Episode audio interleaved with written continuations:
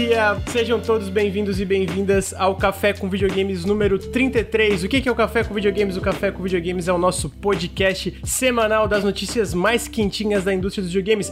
Notícias quentinhas como esse café que eu tô tomando, olha só! Aê, porra! Caralho, nem parece que eu dormi só 3 horas essa noite. Gente, queria começar o podcast aqui dando as boas-vindas ao meu querido convidado, o Tonho. Tonho, primeiro, Tonho, pra quem não conhece, ele é o, um dos hosts aí do Random Podcast. Eu queria recomendar muito. Eles fazem dois podcasts, na verdade, né? Tem o Dump e tem o Random dentro do Random que é o, o Random é o nome geral ali para os podcasts, para o Spotify, etc, o feed. Queria que você se introduzisse rapidamente pro pessoal que tá escutando e falasse um pouquinho do seu trabalho maravilhoso, Tony, se você puder, por favor. Primeiramente, cara, eu tô nervoso aqui, mano, vou mijar nas calças, não, tô brincando. Gente, eu sou o Tonho aí, do Memória Random, Random Podcast, né, também conhecido como Random Podcast, a gente faz podcast aí sobre notícias de game, especiais aí falando sobre a história dos videogames, aí um bagulho mais pé no chão, consciente aí, com inclusão social, uma parada bem descomplicada descomplicada, né? Tentando descomplicar videogames. Convido vocês a conhecer o nosso trabalho lá no twitter.com barrando um podcast com M, a gente faz live também. E é isso aí, cara. Eu sou o Tonho aí, um qualquer aí na internet. Brigadão de novo, Henrique e Lucas, pelo convite, cara. Na moral, meu, vocês são foda. Brigadão. Que Imagina, isso? cara. Acho que é, o ponto de inclusão social é muito bom, né? O gamer tem que ser incluído socialmente, né, cara? O gamer tem que ser socializado. Tem, Eu acredito tem. na reabilitação do gamer. Eu também, cara. O Henrique, o Henrique tá aí sempre, né, Henrique? Bom dia, como é que tá com esse cigarrinho aí patrocinado, seu arrombado? Cigarrinho patrocinado. caralho, mano, o cara usa o Nautilus pra pegar cigarrinho patrocinado, velho. O Nautilus agora é patrocinado por empresas de tabagistas. Ô, Tonho, os, os caras, é um, um, ouvinte do, do, do, podcast, o cara que acompanha a live, não sei nem se foi pelo podcast ou pelas lives, ele mandou um e-mail. Como é que é o nome da empresa, Henrique? Tabaquito. Tabaquito. E mandou, pô, o cara curte aí Tabaquito, pô. Manda aí pra. Aí os caras mandaram pacote pra ele, mandaram um e-mail pro Nautilus. Falou, pô, não, a gente manda aí de graça, tá ligado? E falaram, mano, quando acabar o Tabaquito, pode enviar outro e-mail que eles vão enviar mais Tabaquito. Quer dizer, eu tenho uma Tabaquito pra sempre agora, por causa do Nautilus. É, é como se eu tivesse recebido um aumento de 100 reais, né, Lucas? É básico. Tipo assim. basicamente. É, basicamente. é tipo o Fiuk, né, que entra no BBB só pra fumar cigarro. pra isso que eu entrei no Nautilus, é esse tipo de patrocínio que eu quero. É sobre isso. Inclusive, pô, já fui mandar um e-mail, falaram assim, pô, vamos enviar pra você os tabaquitos e tal. Aí eu já aproveitei, né, falei, porra, minha namorada adora o Diapia né? Que é um que vem que é de, com mel, não sei o que, a porra toda. Elas falaram, ah, que bom, sua namorada gosta, vamos mandar um monte desse então. Eu, oh, oh, oh, é sobre isso. É sobre isso. Queria fazer uma pergunta pro, pro Tonho. Tonho, alguém fosse estar hoje o Random pela primeira vez, qual o primeiro programa que você recomendaria do Random e qual do Dump pra, pra, pra pessoa escutar, pra conhecer o, o, o Random? Cara, sobre o dump, é que notícia tem data de validade, né? Então tem notícias ali que já expiraram. Mas eu recomendo escutar os últimos aí. O Dump 16 tá bem editadinho, tem um convidado especial lá do, do Jornal Povo. E o RAM, meu favorito, que a gente fez o especial de Half-Life. Tem o RAM também sobre os melhores jogos de 2020, que eu acho interessante. Então, são os mais recentes, mais trabalhadinhos. Não escuta os antigos, os antigos são muito ruins. Ah, pronto. é que o Random, cara, a gente meio que criou do nada, assim, o nome, por causa que a gente tava sem ideia. Aí eu tenho uma memória muito fraca, bicho. Eu uso umas paradas que deixam a memória fraca, e aí pensei, pô, vamos botar memória aleatória, porque eu tenho essa coisa de memória aleatória, né? Eu peço uma coisa daqui, uma coisa de lá, eu sou bem lesadão assim. Mas é, obrigado pelo convite de novo. E eu queria também agradecer o pessoal do chat ali, aos ouvintes aí do Nautilus aí pela presença, pelo carinho. E também tem uma galera que me conhece ali do, do Memória aí, tá chegando aí pra dar um oi aí, brigadão aí, galera que tá... A galera tá comentando aí, eu não sei nem o que comentar, mandar até vergonha. Vou até fechar o chat, que nem quero ler. Mas é, sejam todos bem-vindos, bem-vindas aí ao Café com Videogames e também, claro, ao Tonho. Muito obrigado por, por, aceitar o convite. Antes da gente entrar nos recadinhos, eu queria contar uma coisa pro, pros meus colegas aqui, eu tô frustrado. Pra quem não sabe, o, existe o conceito de embargo aí, né? Que é basicamente uma data que a gente recebe, onde a partir desse, dessa data é quando a gente pode começar a soltar cobertura de um jogo, né? Quando a gente recebe o código, é tipo um, um acordo. É um acordo sem, sem um contrato, basicamente. Fala, não, pô, é, é, todo mundo faz isso, né? Tal horário, tal data, a partir desse momento vocês começam começam a lançar análise do jogo, qualquer conteúdo que vocês queiram, que é quando todo mundo começa a lançar junto. E a gente recebeu uma data do Narita Boy, mas aparentemente todo mundo já lançou análise do Narita Boy, então eu tô, porra, Fiquei... Mas inclusive BR? Ah, em BR não, tá aí. é isso BR. que eu tô me perguntando. Será que tem um embargo BR? Eu, eu acho que às vezes pode ser só pelo fato da gente ser um canal de YouTube também, que daí tem um, um embargo diferente. Mas aproveitar já que caiu o embargo, falar que pô, o jogo é legal, mas tem vários probleminhas. Eu, eu tô feliz, na verdade, que ele tá recebendo é, notas e, e análises melhor do que eu esperava, porque por mais que eu tenha problemas com o jogo, acho que tem coisa legal ali. E eu tava falando com o Tonho antes que ele tava falando um negócio do, do, do pixel art. É, mas eu tava falando que o pixel art desse jogo é muito impressionante, né? Que eu, caralho, porque por mais que ele tenha vários problemas, esteticamente o jogo é um espetáculo, mano. Tem umas partes que fica, caralho, mano, quanto tempo eles demoraram para fazer essa animação, essa coisa aqui específica? E, são vários momentos que tu, tu, tu, vê isso, porque a pixel art é realmente muito impressionante. Eu, tava, eu tô jogando It Takes Two também, e é um sentimento parecido, porque o It Takes Two é feito por um time menor, né? Não é, não é um time indie, para deixar claro, mas é um time menor comparado a grandes produções. E, cara, eles fizeram em três anos uma parada que, cara, toda hora é uma coisa diferente, absurda de bem feita. O meu ponto é mais, mano, esses times pequenos impressionam impressionam demais, velho. Caralho, os caras tão muito bravos. Sabe quem não impressiona? Que teve, tá tendo um, um discourse interessante, assim, na, na internet. Balan Wonderland, né? Da, da Square. Aquele Esse parece uma Underworld. O mineirinho gringo, né? é o mineirinho gringo. então, é, é, eu tô achando interessante que esse jogo tá sendo muito criticado e eu queria que ele fosse bem, porque ele é muito bonitinho, né, cara? Mas eles estão dizendo que tá, tá, tá meio ruim, assim, tá bem ruim mesmo também. Aqui, eu, eu, não joguei a demo, mas é, o que eu vi da demo porque o Ricardo ficou me zoando, né? Porque eu falo que o Ricardo é graficista e ele é. Sinto muito, meu colega Ricardo, você é. Graficista, eu adoro. Mas o meu problema com o Balloon Wonderland não é nem necessariamente a estética. É, tipo, ele é um jogo sobre movimentação, que é o um jogo de plataforma 3D, né? Eu sinto que no geral o jogo de plataforma 3D é muito sobre movimentação. E a parte de movimentação dele parece muito ruim, mano. O personagem. É. Entendeu? Tipo, mover o personagem parece muito ruim. Então, é, esse é o meu problema com o jogo, no caso, sabe? Não tipo, ah, ele é bonito ou não é bonito. Porque o A Hatching Time, que eu gosto muito, ele tem uns momentos lindíssimos, mas esse momento, ele tem uns momentos bem feinhos também. Eu... É, então, o, o Bala é o tipo de jogo que eu queria. Eu, eu queria que fosse bem, porque eu queria mais jogos de plataforma 3D 3D e tal, né? E eu falei, porra, esse aí parece ser da hora. Só que aí eu fui ver os reviews quando saiu. Oh, mas o Henrique, o It Takes Two tá indo bem. E ele é um jogo. Não, ele não só é um jogo de plataforma 3D, ele é um jogo de plataforma 3D onde você só pode jogar com outra pessoa. Olha só, é mais absurdo ainda. Eu já tô por aqui com esse jogo, entendeu? Não, não, não nem quero falar de Take Two, não falem de Take Two na minha frente. Tá frustrado? Já tô puto. Tô frustrado porque eu ainda não joguei, né? É, mas. mas eu aproveitei, eu li alguns reviews de Take-Two. Eu li dois reviews críticos de Take-Two. Um da Polygon e um do Rock Paper Shotgun. E aí eu tô muito interessado para jogar porque eu acho que vai ser um jogo que vai dar boas discussões. Do Rock Paper eu não eu não cheguei a ler, mas da Polygon eu achei que é absolutamente nada, porque fala sobre precisar de um editor, cortar coisa. Cara, eu sou total cara, não, realmente tem que cortar coisa. Eu acho que eu tô chegando na metade do jogo, cara, não teve um momento que eu cortaria desse jogo, mano. Tem um momento, é tipo absurdo, cara, é absurdo, é extremamente impressionante. Eu tava, caralho!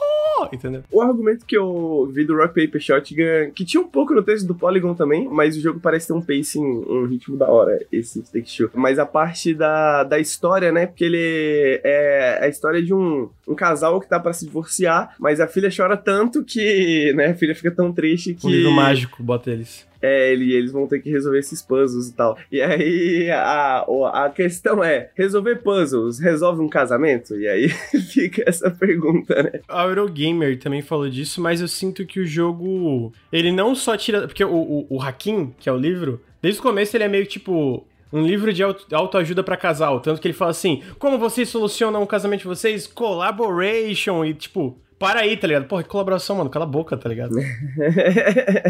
pra mim, na minha visão, ele meio que tira sarro disso. E aí, obviamente, tem também a, relação dos dois, não. Então ele é muito. É meio que como se fosse uma vibe comédia, comédia romântica, assim, meio bobo, assim, tá ligado? Uhum. Então não me incomodou tanto, mas eu consigo entender a lógica do argumento. Agora, como a parte jogo, de ritmo, jogar, é extremamente impressionante. Eu não sei como eles fizeram. Porque toda hora introduzindo mecânica nova e tudo é muito bem feito, cara. É tudo muito bem feito. Eu vi que mesmo, mesmo os reviews críticos, a parte da, da, das mecânicas, eles eram. Era, era muito bem muito bem falada. Sabe o né? que, que parece? Parece um jogo do Mario, em questão de polimento, de, do, de tu pegar o controle e sentir que é um jogo que controla bem, tá ligado? Sabe quando tu pega um, um Mario 3D, tipo Super Mario Galaxy ou Odyssey, qualquer coisa que seja, e aí tu vê, porra, olha que controlar um Mario nisso aqui é muito bom, entendeu? E, e é essa vibe que tu sente quando tu pega o controle e começa a jogar It Takes Two. É, é esse nível, é esse nível, tá ligado? Foi o que o Pedro Antigamer mandou ali, gamificaram o amor, gamificaram o amor e o divórcio. Eu gosto muito da, do texto do Rock Paper Shotgun, que da, da Alice Bell, se não me engano, que ela começa assim, como filha de um divórcio e já tendo um divórcio eu mesma, não, eh, divórcio não parece um assunto muito divertido pra jogar um videogame ao redor disso. né? Eu fiquei, é. pô, é, é um bom ponto, talvez. É, é bom, enfim, é, eu, eu, tenho problemas pessoais aí também em relação a casamentos familiares, né? Então não, não chegou a me incomodar no caso, né? Mas chega, chega aí da, da, dessa pequena introdução. Fica pro periscópio. Fica pro periscópio. Eu vou rapidamente fazer um, dar uns recadinhos, que é. para quem está escutando o podcast no feed ou está assistindo ao vivo, o Nautilus é financiado coletivamente, então se você curte o projeto, considerem apoiar em apoia.se barra Nautilus ou picpay.me barra canal Nautilus. Todo o apoio faz uma diferença muito grande. Para além disso, se você está escutando no feed, fica o meu convite para vir aqui em twitch.tv barra nautiluslink. O Café com Videogames é gravado toda segunda-feira às nove e meia da manhã. E para quem está assistindo ao vivo, fica o meu pedido em considerar dar um sub no canal. A gente está com essas metas diárias. Geralmente a gente está batendo elas, o que é muito, muito incrível, que é basicamente meta de subs, né? Então se você assina o Amazon Prime, por exemplo, você tem um sub que você pode escolher dar para um canal sem nenhum custo extra. E isso está ajudando muito o Nautilus financeiramente a, a continuar aí na, na, na internet, Twitch, no YouTube ou qualquer outra, outra coisa que a gente esteja fazendo. Daqui a pouco no TikTok também, o Henrique fez um TikTok aí. E também ficou meu agradecimento, infelizmente hoje eu esqueci de pegar o nome de dois apoiadores, então ficou meu agradecimento para todos os apoiadores do Nautilus. Porque eu tava vindo muito tarde, eu esqueci e aí não deu tempo. E, e é isso aí, acontece às vezes, né, gente? Me perdoem.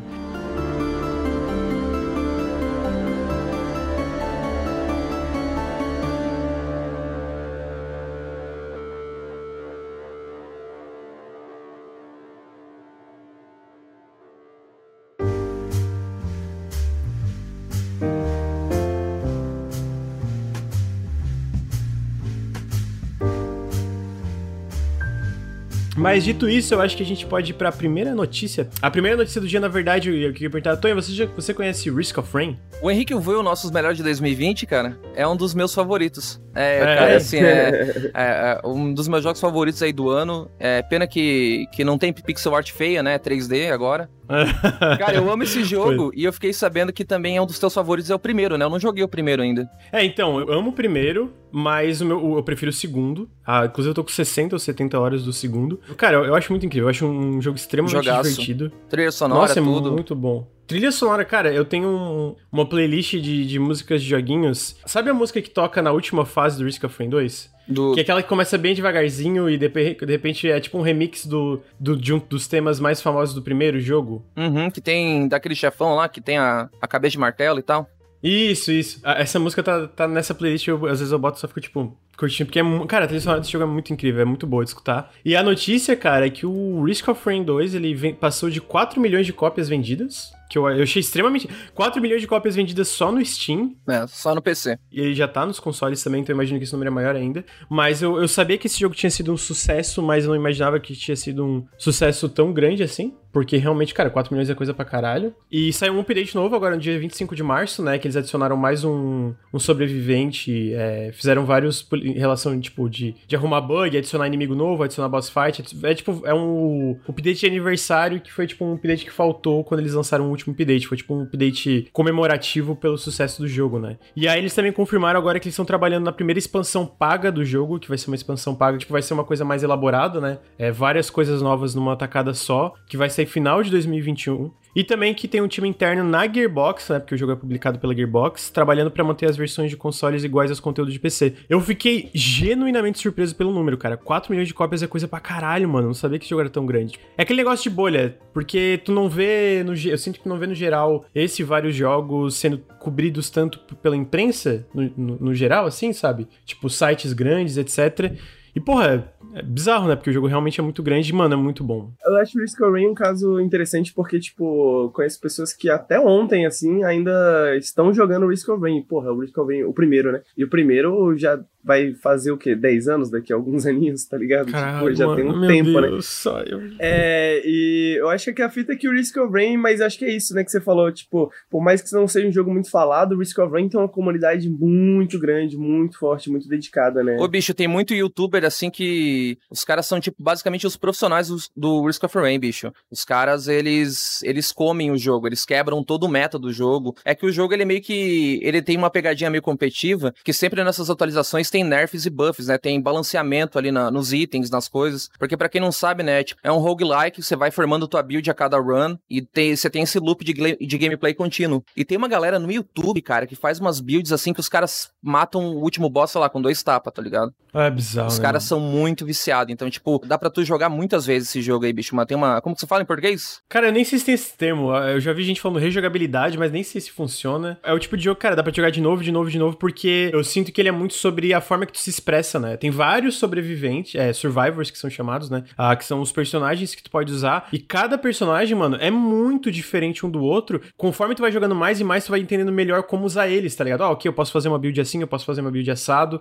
E aí tu vai liberando outras coisas. As composições também, né? Exatamente, tu vai liberando mais, é, tu vai liberando mais habilidades que tu pode moldar também, né? Que tem aqueles é, umas habilidades alternativas pra cada skill que tu tem. Então, tipo, é muita coisa mesmo. Eu lembro que no começo, quando eu tava pra zerar, que eu demorei muito pra zerar, porque o último chefe é muito difícil, mano. Eu acho, pelo menos. Não, ele é. Eu, pô, ficava tentando com vários personagens, criando builds. E mesmo eu morrendo, às vezes chegava no último boss e morria. Eu falava, não, mano, vou mais uma, porque é muito gostosinho, né, mano? Vai indo, indo, indo, indo, e tu vai tentando builds e, cara, os personagens são muito irado. E a música é muito gostosa também, então tu ficar ali matando a rapaziada é muito bom. Sem contar que, pra quem não sabe, tem co-op, né? De até Tem, quatro tem co-op pra até quatro jogadores. é. é o ideal, na verdade, né? Jogar com amigos é bem mais divertido, né, bicho? Eu acho que é o recomendado. É, eu também acho. Dito isso, eu também recomendo jogar esse jogo solo, porque eu, eu joguei muito ele solo e eu acho ele bem gostosinho de jogar mesmo solo. Realmente, co-op é aquele negócio, né? Tipo, co-op deixa. Tudo melhor, né? É. Talvez um, um jogo ou outro, talvez tipo um jogo de terror muito. Perdeu medo no jogo de terror, mas mesmo isso dá, dá pra fazer em copzinho. Às vezes, tipo. Sabe o, aquele Phasmophobia? Eu acho que esse é o nome. Até É. esse em co-op é super aterrorizante também. É, mano, é mesmo. Eu joguei. Tudo eu vai de joguei com- balanceamento.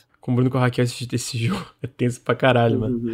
Eu acho que em relação ao Risk of Rain 2 é isso, é uma notícia mais rapidinha. Vocês têm alguma coisa pra acrescentar? Fora que, tipo, né, notícia muito boa. Eu sempre fico feliz com esses times menores fazendo tanto sucesso. Cara, o que eu tenho a adicionar é que essa transição do 2D pro 3D foi perfeita. Foi. Se tu me falasse pra mim que essa transição ia acontecer, eu falasse, tá maluco, isso aí nunca vai dar certo. E essa é, foi uma tradução, não foi uma adaptação um a um, foi uma tradução, na verdade, né? Eles conseguiram aplicar todos os conceitos no 3D e um dos meus jogos favoritos aí do ano, galera, propaganda, hein? Escutem lá, random, memória random, melhores de 2020. Jogaço. É escutem.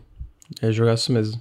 A outra notícia, na verdade, é um pouquinho mais de consolidação corporativa que a gente tá vendo aí na indústria de jogos, mas é uma notícia um pouco mais surpreendente, talvez. Noti- Semana passada a gente teve a notícia que a Microsoft estava em conversas para adquirir o Discord por mais de 10 bilhões de dólares. E aí o que, que tinha? A gente tinha a notícia semana passada que vazou pelo Ventures Beat, eu não lembro agora, que não tinha um acordo iminente, eles estavam conversando, mas era mais possível que o, o Discord fizesse um IPO, que é tipo ir público, né? Tipo, valorizar as ações no mercado, vender as ações no mercado de ações, etc. E a conversa tinha sido iniciada pelo Phil Spencer, que é o cabeça do Xbox, mas é, no final da semana passada, o Wall Street Journal publicou uma nova matéria sobre isso, dizendo que as conversas entre os dois estão avançadas e que o negócio pode ser fechado mês que vem, em abril já, se não houver problemas nas negociações. Né, eu não, eu não gosto muito disso, eu já eu cheguei a comentar que a- na época da aquisição da Bethesda, pra gente que é brasileiro, eu sinto que o negócio, tipo, uma coisa como a aquisição da Bethesda, de um ponto de vista mais ma- materialista, é, é bom porque, né, tá 350 reais cada tipo essa porra, então o Game Pass é muito bom.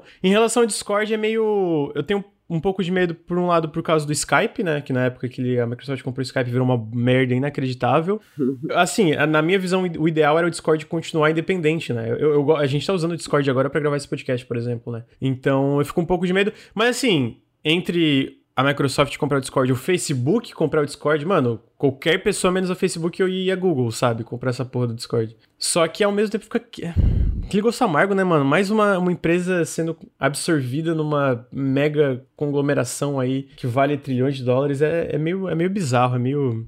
E é uma coisa que eu sinto que a gente vai continuar vendo cada vez mais. Henrique, o que você acha do Discord na Microsoft, Henrique? Ah, eu acho complexo. Eu acho o Discord uma ferramenta incrível, né? Mas o Discord, a gente sabe que ele tem muitos problemas, né? O Discord hoje em dia é o. Tipo assim, é, é o- é o lugar mais seguro para nazistas se organizarem na, na Surface, né? Aham. Tipo, a- o Discord tem um problema já de alguns anos, assim, com supremacia branca, né? Com Servidores, não né? Com servidores nazistas, neonazis, essas paradas assim, né? Eu fico pensando, talvez uma, uma grande estrutura, né? Como a Microsoft talvez ajude a resolver esse problema, talvez piore esse problema. Pode ser que sim também. Eu fico receoso, assim, porque por um ponto pode ser que só dê mais merda, né? Por mais que a gente vê uma Microsoft global se posicionando muito em relação a esse tipo de coisa, ainda é uma mega corporação, e a gente vê a Microsoft aqui do Brasil cagando pra esse tipo de coisa também, né? Então, tipo, a, a atitudes da Microsoft no Brasil em relação a esse tipo de comportamento ao redor da comunidade dela, ao redor de serviços que são dela, mesmo sendo uma parada da Microsoft Brasil, é um pouco da reflexão da Microsoft global de, tipo, em muitos casos só não se importa, sabe? Se não tá no, no, no holofote o tipo de problema, deixa, o, deixa, deixa de lado. Eu fico muito na dúvida se a, a Microsoft adquirindo o Discord ia fazer uma diferença nesse tipo de coisa que tá falando, né? Eu fico. Hum, não sei. Eu não boto fé nenhuma em relação a essas, esse tipo de empresa tomando atitudes palpáveis e, tipo, em relação a esse tipo de comportamento, esse tipo de organização nos serviços delas, né? Tipo, não só a Microsoft, só o Twitter, o Facebook, obviamente, né? É,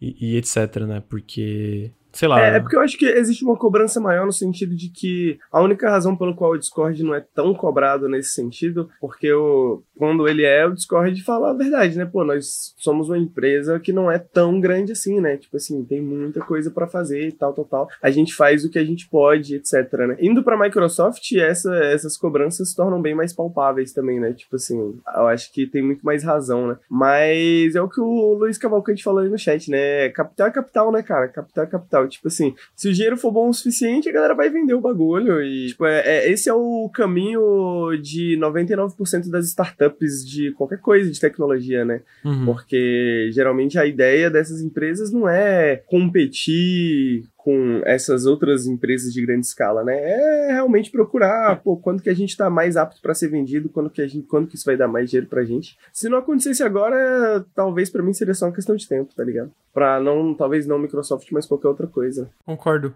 Esse tipo de coisa é questão de tempo mesmo. E o Discord cresceu muito aí na pandemia e para além de, de, de, uma bolha gamer, digamos assim, né? Porque as pessoas precisam estar em contato, etc. Falando sobre isso, acho que a Amazon e a Epic também já falaram de, de comprar o Discord, né? Então, enfim, era só isso.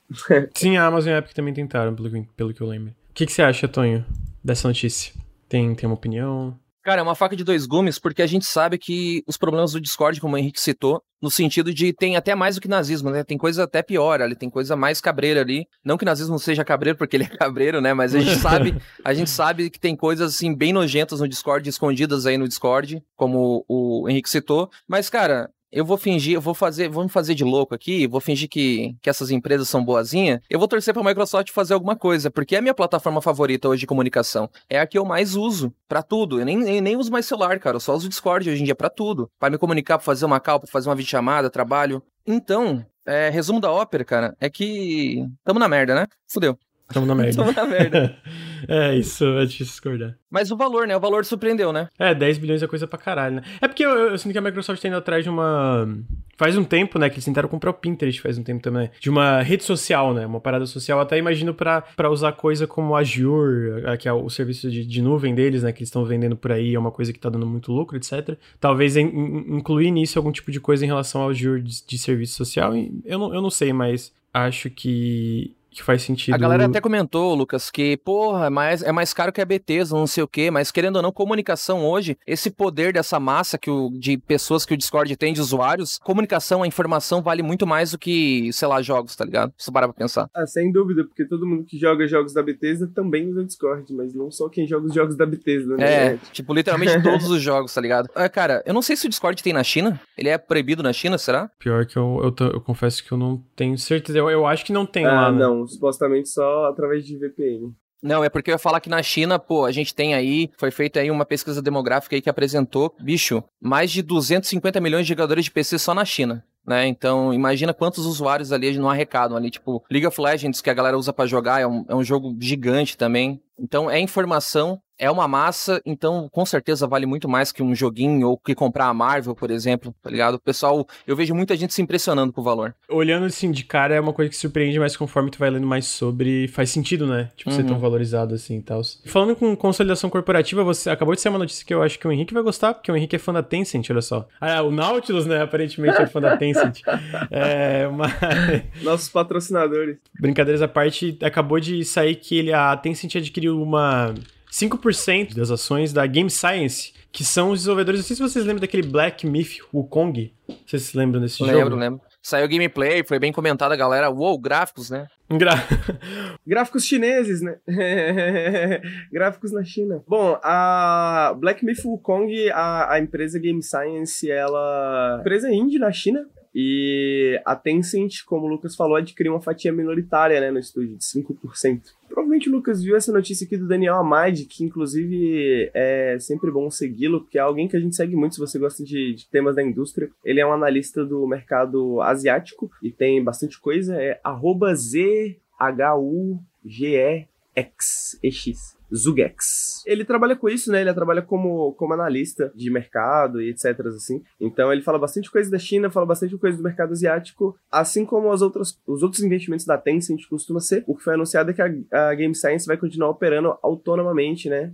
Depois desse investimento. Então é só um dinheiro para eles poderem trabalhar e tal. A Game Science foi fundada em 2014. E eu trouxe porque eu acho que esse jogo parece muito bom. Eles estavam procurando investimento, né? Eu imagino que não vai ser só a Tencent que vai investir nele. Alguém perguntou qual é o sentido de pegar 5% 100% numa empresa dessa. Mano, geralmente o lance é isso. Tu pega enquanto a empresa é pequena ainda e depois facilita pra, sei lá, talvez a Tencent pegar uma parte majoritária da empresa ou simplesmente para ter parte, financiamento e na, na, nesse tipo de jogo, né? Que a Tencent especial tá, tá querendo investir mais em jogos, vamos dizer, de console barra PC, jogos vou chamar aqui de mais tradicionais, pelo menos dentro da nossa bolha, talvez, sabe? Coisa não tão boa. E é um pensamento a longo prazo, né? É, é a mesma razão, sei lá, tu pega uma Embracer da vida, que é o pessoal da THQ Nordic, eles fazem isso com várias empresas. Vai sair o The Ascent agora, que a gente vai comentar mais pra frente, né? Que parece bem legal. Uma das uh, subsidiárias da Embracer tem um investimento majoritário no The Ascent na Neon Giant. Então, porque, tipo, ah, vai que faz sucesso, a gente pode absorver essa empresa ou investir no próximo jogo, coisa assim, né? Então, esse tipo de pensamento que vai por trás desse tipo de investimento. Só eu que fico preocupado com a multinacional multinacional comprando tudo. Não, a gente comenta disso bastante em relação. É foda, mano, porque por muito tempo a gente já teve uma consolidação corporativa em jogos lá atrás e agora a gente tá tendo uma maior e mais rápida ainda, né? E, e no fim, por mais que isso talvez no curto prazo, curto a médio prazo, dê oportunidades para empresas menores, etc., crescerem ou dê mais liberdade criativa em relação a algumas empresas que estavam com dificuldades financeiras, no longo prazo, isso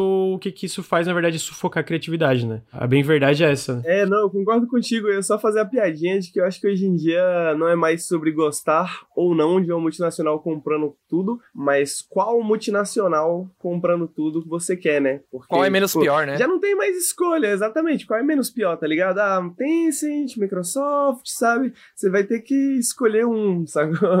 Choose your destiny. Exatamente, é. Infelizmente. Depois disso, a gente vem uma notícia que a Amazon Studios está abrindo um novo estúdio AAA no Canadá, que eles estão trabalhando numa nova IP, que o estúdio é fundado por veteranos de Rainbow Six Siege, é um AAA multiplayer PVP, do jeitinho que o Henrique gosta.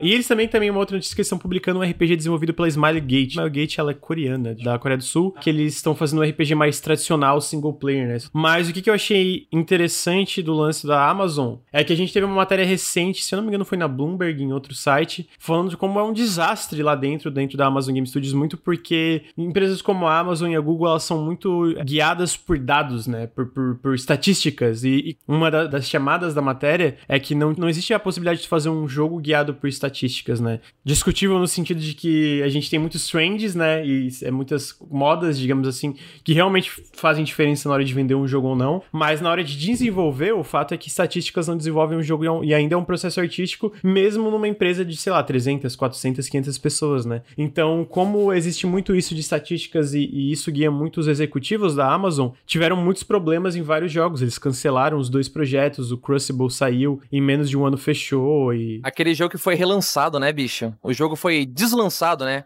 Deslançado, o jogo foi tirado do ar, né? Deslançado o, o jogo. e é a receita do fracasso, na real, cara, porque a Amazon, ela tá há muito tempo querendo emplacar um multiplayer, alguma coisa que vai render como um jogo como serviço, né? Acredito eu. Que eles estão há muito tempo, bicho. Você vê essas tentativas aí, inúmeras tentativas. E pra mim é receita de fracasso. Cara. Por mais que seja um produto, né? A gente trata muito como produto essas empresas, mas ainda tem, como tu falou, o processo artístico. E ali diz que é uma equipe de veteranos do Rainbow Six Siege, né? Que tá trabalhando nesse, nesse projeto aí. E para mim também é aí que entra outro problema. Porque eu sou o cara mais do jogo competitivo e hoje a gente vê o estado que tá o Rainbow Rainbow Six Siege competitivamente, né? Jogo desbalanceado, sound design até hoje não arrumaram, né? Porque num jogo competitivo de tiro tático, o sound design é muito importante. Até hoje tá quebrado o jogo, né? Então eu larguei o jogo faz tempo, meus amigos largaram, a gente que tinha mais de mil horas nesse jogo, a gente deu uma largada aí por causa que o Rainbow Six Siege meio que foi meio que largado pela Ubisoft, né? Competitivamente falando, né? De fato, fico até feliz de ter mais, mais, mais, insights, digamos assim, porque a única coisa que eu sei que ele ainda é relativamente popular, eu acho que eu não tô falando besteira disso, ele é, né? Não, ele é, ele é popular. Entendi, mas dentro da parte competitiva tá tendo muito, pelo que tu tá falando, tá, então... Ele teve tem... vários problemas com vários operadores, né? Ele teve operadores de que quebravam o jogo, que era desbalanceado. Eu não consigo lembrar agora, mas teve um operador que ficou fora do competitivo, assim, meses, quase um ano ficou fora do competitivo, porque a Ubisoft não sabia como balancear aquele operador para atuar em cenário competitivo, porque ele era tão quebrado que pegou aquele operador ganhou. Então, existe até hoje, eu acho. A última vez que eu joguei foi em 2019, 2020, e o sound design daquele jogo ainda era, era problemático, né? Que no CS a gente tem muito isso, no Valorant também, o Henrique pode falar melhor, que a gente tem que escutar muitos passos, né? A gente tem muito localização, é. é como você fala? É, a, é o, som, é o som direcional, né? A ideia de você ouvir um som e saber que direção esse som tá vindo, né? E o Rainbow Six é, com, é um pouco mais complicado que isso. O Valorant também tem alguns problemas nesse sentido, mas é realmente muito importante, né? Você tenha essa noção, assim, né? Ainda mais um jogo como esse que é muito de hábito, né? Exatamente, que é muito memória muscular, no caso, também. Esse jogo aí novo do, da Amazon, cara, eu não espero nada. A gente sabe como que é a Amazon. A Amazon também tá com um serviço de cloud gaming, né, Lucas? É, o Luna, né? Eu acho que é Luna. e eles estão tentando emplacar de qualquer jeito, bicho. E o Jeff Bezos tá pagando a gente aqui pra falar mal dele. Não, tô brincando. não, eu confio, eu, eu, eu confio no Papai Bezos. Eu acho que o jogo vai ser tão bom que eu vou ficar mijando em garrafas para não ter que ir no banheiro só para poder ficar jogando o jogo deles. Vai ser bom a esse nível. Quem já fez isso aí no chat sabe, né? Pra não perder aquela huntzinha, pra não perder aquela, aquela, como, aquela raid no WoW, né? Aquela raid no Destiny. Mijar em garrafas, né? Obrigado pela, por essa imagem, cara. Mijar em garrafas. Pois é, porque eu não sei se você sabe, Tonho, mas isso tá rolando na última semana também, né? A, saiu. Você tá mijando notícia... em garrafas na última semana? Não, os funcionários da Amazon, de maneira geral, estão mijando em garrafas durante os últimos tempos. Assim, os motoristas da Amazon, o pessoal que trabalha, tipo, a galera não pode ir no banheiro, tá ligado? Tipo, Sério? assim. Sério. Como assim, velho? Você não tô ligado, não tô ligado, não. A Amazon tá tendo um, um puta avanço sindicalista, né? Então, os funcionários estão tentando se sindicalizar e a Amazon tá brigando pra caralho pra essa sindicalização não acontecer. E aí, por conta disso, tá saindo algumas notícias nesse sentido, né? Sobre as operações da Amazon, o local de trabalho e tal, tal, tal. E aí, vários relatos de abuso, assim, de motoristas falando justamente, não dá tempo de parar pra mijar, tá ligado? Tem que mijar na garrafa e fazer a entrega, porque não tem o que fazer. Que loucura. Isso aí eu não tava sabendo, bicho. Mas a Amazon Prime é só 10 reais e a entrega deles é rápida. Então. Parece que o Jeff Bezos tá se. tá meio que se desligando da, da Amazon. Ele vai, acho que, aposentar em breve. Tá tendo uma mudança de liderança também na Amazon e alguns problemas e tal, tal, tal. Mas a Amazon tá bastante nas notícias aí. Inclusive, muitos bots de Twitter da Amazon falando, defendendo a Amazon, e uns executivos da Amazon nas contas oficiais, assim. O, o tweet que eu vi é, porra, o executivo da Amazon descobriu cocaína essa semana, porque, tipo, tem uns textos, assim, de quatro ou cinco tweets do cara falando sozinho e respondendo as pessoas e falando: não, não, não, não, as pessoas possam. É, a gente paga bem, não sei o que, não sei o que, não sei o que, nada disso. Cara, é bizarro o que acontece na Amazon, sinceramente, tipo, surreal, assim. É uma empresa muito arrombada. Vamos lá, né? Estão é, pagando a gente aqui arrombada. top, mas é uma empresa muito arrombada. Então eu tenho confiança nesse estúdio aí que vai abrir. Vai dar muito certo. Vai dar certeza. muito certo. Tudo que a gente precisa, mais um jogo serviço aí, multiplayer, AAA, super com atualizações assim que escravizam os seus funcionários. É tudo que a gente precisa, né, Henrique? Mais um jogo serviço aí, né? é tudo que a gente precisa. Com skin, né? Com dancinha também. é tudo que eu queria, cara. Porra. jogo competitivo, servidor com 128 key rate, eu não quero isso aí não, porra. Pô, vai ter integração com a Twitch, imagina, vai ser brabo. vai ter drops, vai ter drops pro chat. Com certeza. Vai... Oh, mas tem um jogo que parece que a galera curtiu da Amazon, que é aquele New World, que eles adiaram até, mas é realmente fora isso. É MMO, né? É um MMO bem, bem, bem estranho, sei lá. Eu não eu vi uns, uns gameplay e não gostei muito. O Henrique tava doido pra jogar esse jogo aí. É qualquer coisa que é MMO, né? Qualquer coisa que, que é com, com, outras pessoas assim, tá bom pra mim. Tá bom pra mim. Precisa ser bom, não. Mas é, eu recomendo muito que vocês procurem a matéria. Eu acho que vocês botar a Amazon, acho que é Bloomberg, ou Amazon Game Studios Desastre, Amazon Game Studios Problemas. Vocês vão achar a matéria, é uma matéria muito boa. Mostra como é surreal as coisas lá dentro, basicamente, né? Foi adiado pra depois de agosto, quando sabe quando vai ser o lançamento, Lucas? Não tem data, não tem data. Porque, inclusive, teve problemas, não teve no desenvolvimento, teve algumas pessoas ali que saíram, inclusive, né? É, só olha datas em 31 de agosto de 2021 aqui no Steam, mas eu não boto muita fé, pessoalmente, que vai sair realmente no dia 31 de agosto de 2021, né? Notícia boa, né? Pra começar bem o dia, né? Pra começar Vai engasgar bem o com o café, tranquilo. Vamos lá.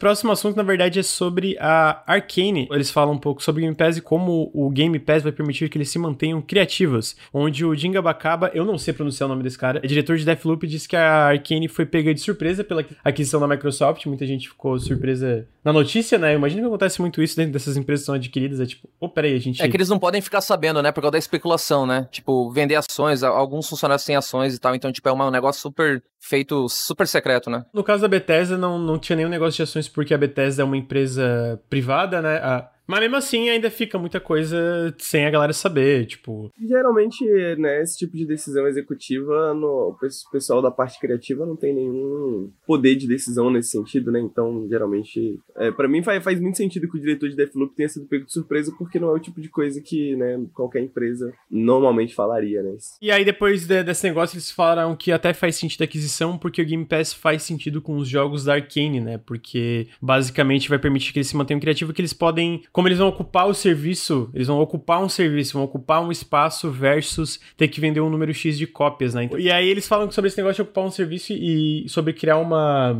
uma relação com os jogadores, né? Então, eu, eu acho que faz sentido no que ele fala, porque ele fala, cara, a gente não precisa mais se preocupar tanto com números e a gente pode continuar com esses jogos. Ele usa criatividade, né? Criatividade é uma coisa mais vaga, mas eu acho que faz sentido dentro do, do, do que a Arkane faz, porque os jogos dela eu acho que são de fato esteticamente criativos e mecanicamente criativos, né? Tu pega o Prey. E jogos difíceis de vender, tá ligado? É, jogos de proposta de Mercy Simulator até. Eu acho que o Deathloop talvez seja o jogo que mais cai na graça deles, tá ligado? Por causa que é um jogo mais chamativo, mais convidativo. Olha só, um, um multiplayer, né? Um co-op e tal, com campanha. Não tem aquela coisa, nossa, é um Mercy Simulator, super difícil de jogar, com uma gameplay não tão boa. Essa gameplay dele, tu viu que a gameplay, parece que eles estão dando uma atenção maior na gameplay, tá bem Sim, bonito, assim, aham. a, a questão da jogabilidade, né? Que a gente fala tanto, o feel, né? O game feel, tá bem interessante. Parece bem interessante. E eu acho legal porque o Deathloop, é, o, o, o próprio Deathloop, eles vão numa direção diferenciada, mas que ainda faz muito sentido dentro do negócio do estúdio, né? Porque o, o multiplayer dele é uma parada meio. É opcional, né? Tu pode jogar o jogo inteiro sozinho e aí quem vai ficar te perseguindo é uma inteligência artificial, é uma assassina que é uma inteligência artificial. Mas se quiser jogar online, qualquer coisa que seja, essa IA vai virar um jogador, né? Uma assassina que fica te seguindo e tu pode tu, tu mata o protagonista. É o protagonista tá preso nesse loop e tu tem que descobrir como matar os oito alvos dentro desse tempo, né? Dentro de um dia, basicamente. Ele é dividido em quatro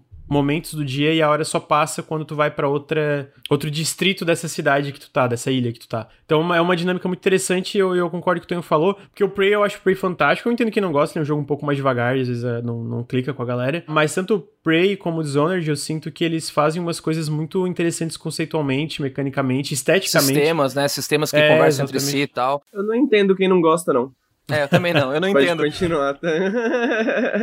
Ark Prey ele é um jogo difícil de vender, né? Mas eu acho que esteticamente a Arkane nunca errou, cara. Eu acho muito lindo os jogos da Arkane e você viu uma pegada meio 007, a vibe da trilha sonora, né? Meio espião, o estilo artístico, assim, mas eu acho do, do design dos personagens eu acho maravilhoso, aquelas máscaras. Senti uma pegada meio, meio Dishonored nos poderes, né? Que tem aquele blink do Dishonored. Você sentiu isso, Lucas? Tu viu a, a gameplay? E, inclusive, o pessoal da, da Arkane Lyon, eles trabalharam no Dishonored 2, se eu não me engano, né? Então, tipo, ou pelo menos no Death of the Outsider. Então faz sentido eles terem aproveitado, talvez, certas coisas da, da série, né? Por- É meio que o DNA da empresa, né? Porque o Blink é total isso. Eu sinto que algumas coisas ali do Melee. Tem um vídeo da Game Informer que mostra as armas do jogo, né? Algumas das armas do jogo e mostra muito esse Blink. Eu, eu tava falando o que que eu gostei do Deathloop. Eu gosto muito do lance de, de consequência dos jogos Arcane, né? De- dependendo de como tu atua dentro do jogo. O Prey tem um sistema assim. O Dishonored também, se sai matando todo mundo, tem um sistema assim, né? De, de- de diferenciar se tu é pacifista ou se tu sai matando todo mundo. Eu acho isso muito interessante, mas Dishonored 2 eu não joguei. Mas o primeiro Dishonored, o jogo te punia por matar os inimigos, tu usar tanto as habilidades como tu poderia usar pro combate, né? E eu sinto que o Deathloop é um pouco disso, cara, vamos ainda montar um jogo muito sobre sistemas, muito sobre tu aprender a como usar o que, que tá à tua volta pra tu solucionar esses problemas que vão ser jogados no teu caminho,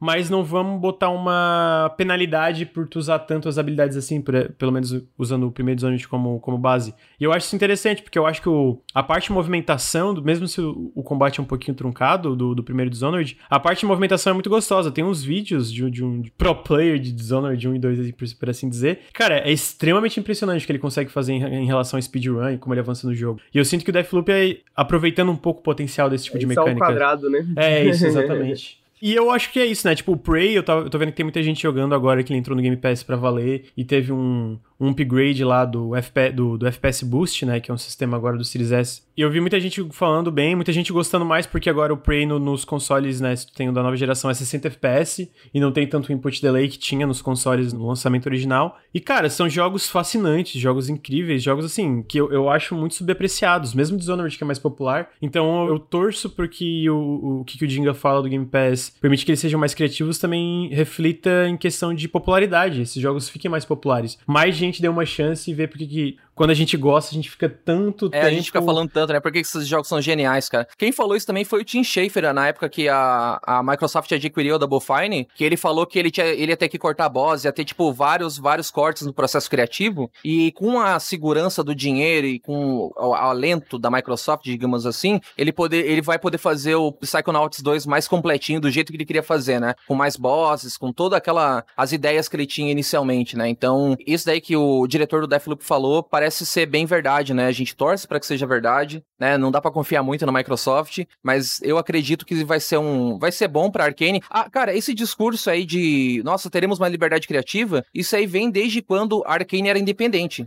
Não sei se tá ligado, de quando a Arkane era independente, o Rafael Colantônio, que é, é o antigo CEO, fundador da Arkane, ele comentou que quando a Bethesda adquiriu a Arkane, eles tiveram mais liberdade criativa, mais um, um conforto assim para poder continuar trabalhando sem se preocupar em fechar as portas no dia seguinte, né? Que para quem não sabe, a Arkane passava por muitas dificuldades, né? Eles assinavam qualquer projeto, qualquer contrato para não ter que falir no outro dia, para não ter que fechar as portas, né? É, o Dark Messiah foi isso, né? Ah, o Dark né? Messiah né? era para ser o Arx Fatalis 2, né? Que era a continuação do primeiro jogo deles. E daí a Ubisoft não quis, teve que mudar o nome, teve que mudar um pouco do setting dos personagens da história, né? Para ser mais voltado pro Might and Magic. Mas eu acho legal isso aí que, que a Arkane tá tendo isso. Eu só fico triste que o Colantônio saiu, né? O, o CEO, ele está fazendo aquele Weird West, né? Que vai ser publicado pela Devolver agora. É que ele quis uma vida assim mais tranquila, né? Sabe quando você conquista tudo, você vai morar na. O meu pai tinha muito isso aí, eu vou morar num sítio, né? Vamos, vamos pro sítio. É basicamente isso. Ele foi morar num sítio. Sim. E o Colantônio, o Rafael Colantônio aí, para quem não sabe, antigo CEO. E eu tava gravando um podcast sobre Arkane, cara. Eu fico muito feliz por, por essa parte criativa deles, porque querendo ou não, é, é, um, é um jogo maravilhoso, né? Eu acho que a Arkane, ela meio que reviveu os Immersive Simulator, é uma nova onda de Immersive Simulators. Eu acho que Prey é o resultado é, que culminou, assim, com melhor exatidão nesse sentido, né? Ele é uma homenagem ao System Shock, aos jogos antigos da Looking Glass, jogos da Ion Storm, só que ele tem uma identidade própria. A Talos One é maravilhosa, a direção artística, assim, a ambientação é... Cara, é um jogo, assim, muito incrível, muito único, né? Pros, pros padrões atuais. E ele mal se pagou, né? Ele, ele vendeu pouco na época, né? Vendeu pouco. No lançamento. Não ligo muito pra Metacritic, tipo, de um lado pessoal, né? Não interfere muito no que, que eu jogo ou deixo de jogar, mas a gente sabe que isso, no geral, não, não é necessariamente verdade. A galera se importa com notas e etc, né? É, infelizmente. Então eu, eu acho chocante quando tu entra lá no Metacritic, ele tá tipo 70 alguma coisa. 79 no, no Play e no PC ele tá 82. Cara, é um jogo no mínimo 90 pra mim, tipo, tirando o final e tal, algumas... É. Tirando algum... Ah, o senso de progressão ali quando você já tá mais avançado na Talos One. Ele tem muito backtracking, é muito divertido explorar Talos One e conhecer aquela história, aquele mundo, cara. Então, para todo mundo que tá aí, tem Game Pass, cara, a gente recomenda muito. Eu, pelo menos, não sei vocês, eu recomendo muito. Ah, eu também. Joguem Prey, joguem Dishonored, né? Que eu, cara, o Dishonored, ele é o resultado de tudo que a Arkane vinha fazendo, né? Cara, tu joga Dark Messiah e depois, logo em seguida, você joga o Dishonored, você sente muita coisa, muita mecânica, né? Muitas coisas parecidas à escalada, o Lean, né? Que você tem aquelas mecânicas de movimentação diferente. Então, é todo esse aprendizado culminou nesse resultado interessante aí maravilhoso que eu acho que são os jogos Arcane. Joguem jogos Arcane Studio, gostou demais, né? Eu acho que Prey é um videogame dos videogames, assim, tá ligado? Eu acho que é, tipo, mano, muito videogame, muito videogame mesmo. Eu acho que a Arcane entende muito bem de como fazer um videogame, assim. Eu lembro que há muito tempo atrás, quando eu tava conversando de System Shock com um amigo meu, ele falou isso e eu nunca esqueci. Eu acho que a Arcane faz isso muito bem, né? Que é o conceito da, da gambiarra. Half-Life fazia isso muito bem também. Tipo assim, quando a sua progressão num jogo parece que é toda através da gambiarra. Tudo isso foi pensado. O design foi feito para que parecer dessa forma, né? Tipo, eh, de fato, você não tá fazendo uma gambiarra, mas o tempo inteiro parece que você tá meio que quebrando as regras do jogo, tá ligado? O tempo inteiro parece que você tá entrando num lugar que você não deveria estar tá entrando. É. Sacou? Que você, tipo, pô, esse lugar aqui é para depois, não é pra você entrar agora, mas eu tenho as habilidades aqui, vou tentar entrar e tal, e você vai e entra. Isso incentiva muito a criatividade do jogador, né, Henrique? Exatamente. E eu gosto muito do, da ideia do Deathloop porque eu queria muito ver esses sistemas do Prey numa coisa mais cíclica, digamos assim. Uma coisa mais. Mais contida e tal. É, exatamente. Porque, tipo, eu tava até conversando aqui no chat, eu adoro Prey, mas eu demorei para clicar com Prey porque nem sempre eu acho que eu tava no clima de jogar Prey. Agora, Deathloop me parece o tipo de jogo que, porra, vou jogar um pouquinho de Deathloop ali e tal, tá ligado? Depois uhum. para, vou jogar um, um, pouquinho mais, depois para. Me chama pra jogar aí, mano, que eu não tenho 250 pila pra comprar, não. O Henrique me vai ganhar a chave. Se a gente ganhar, fechado.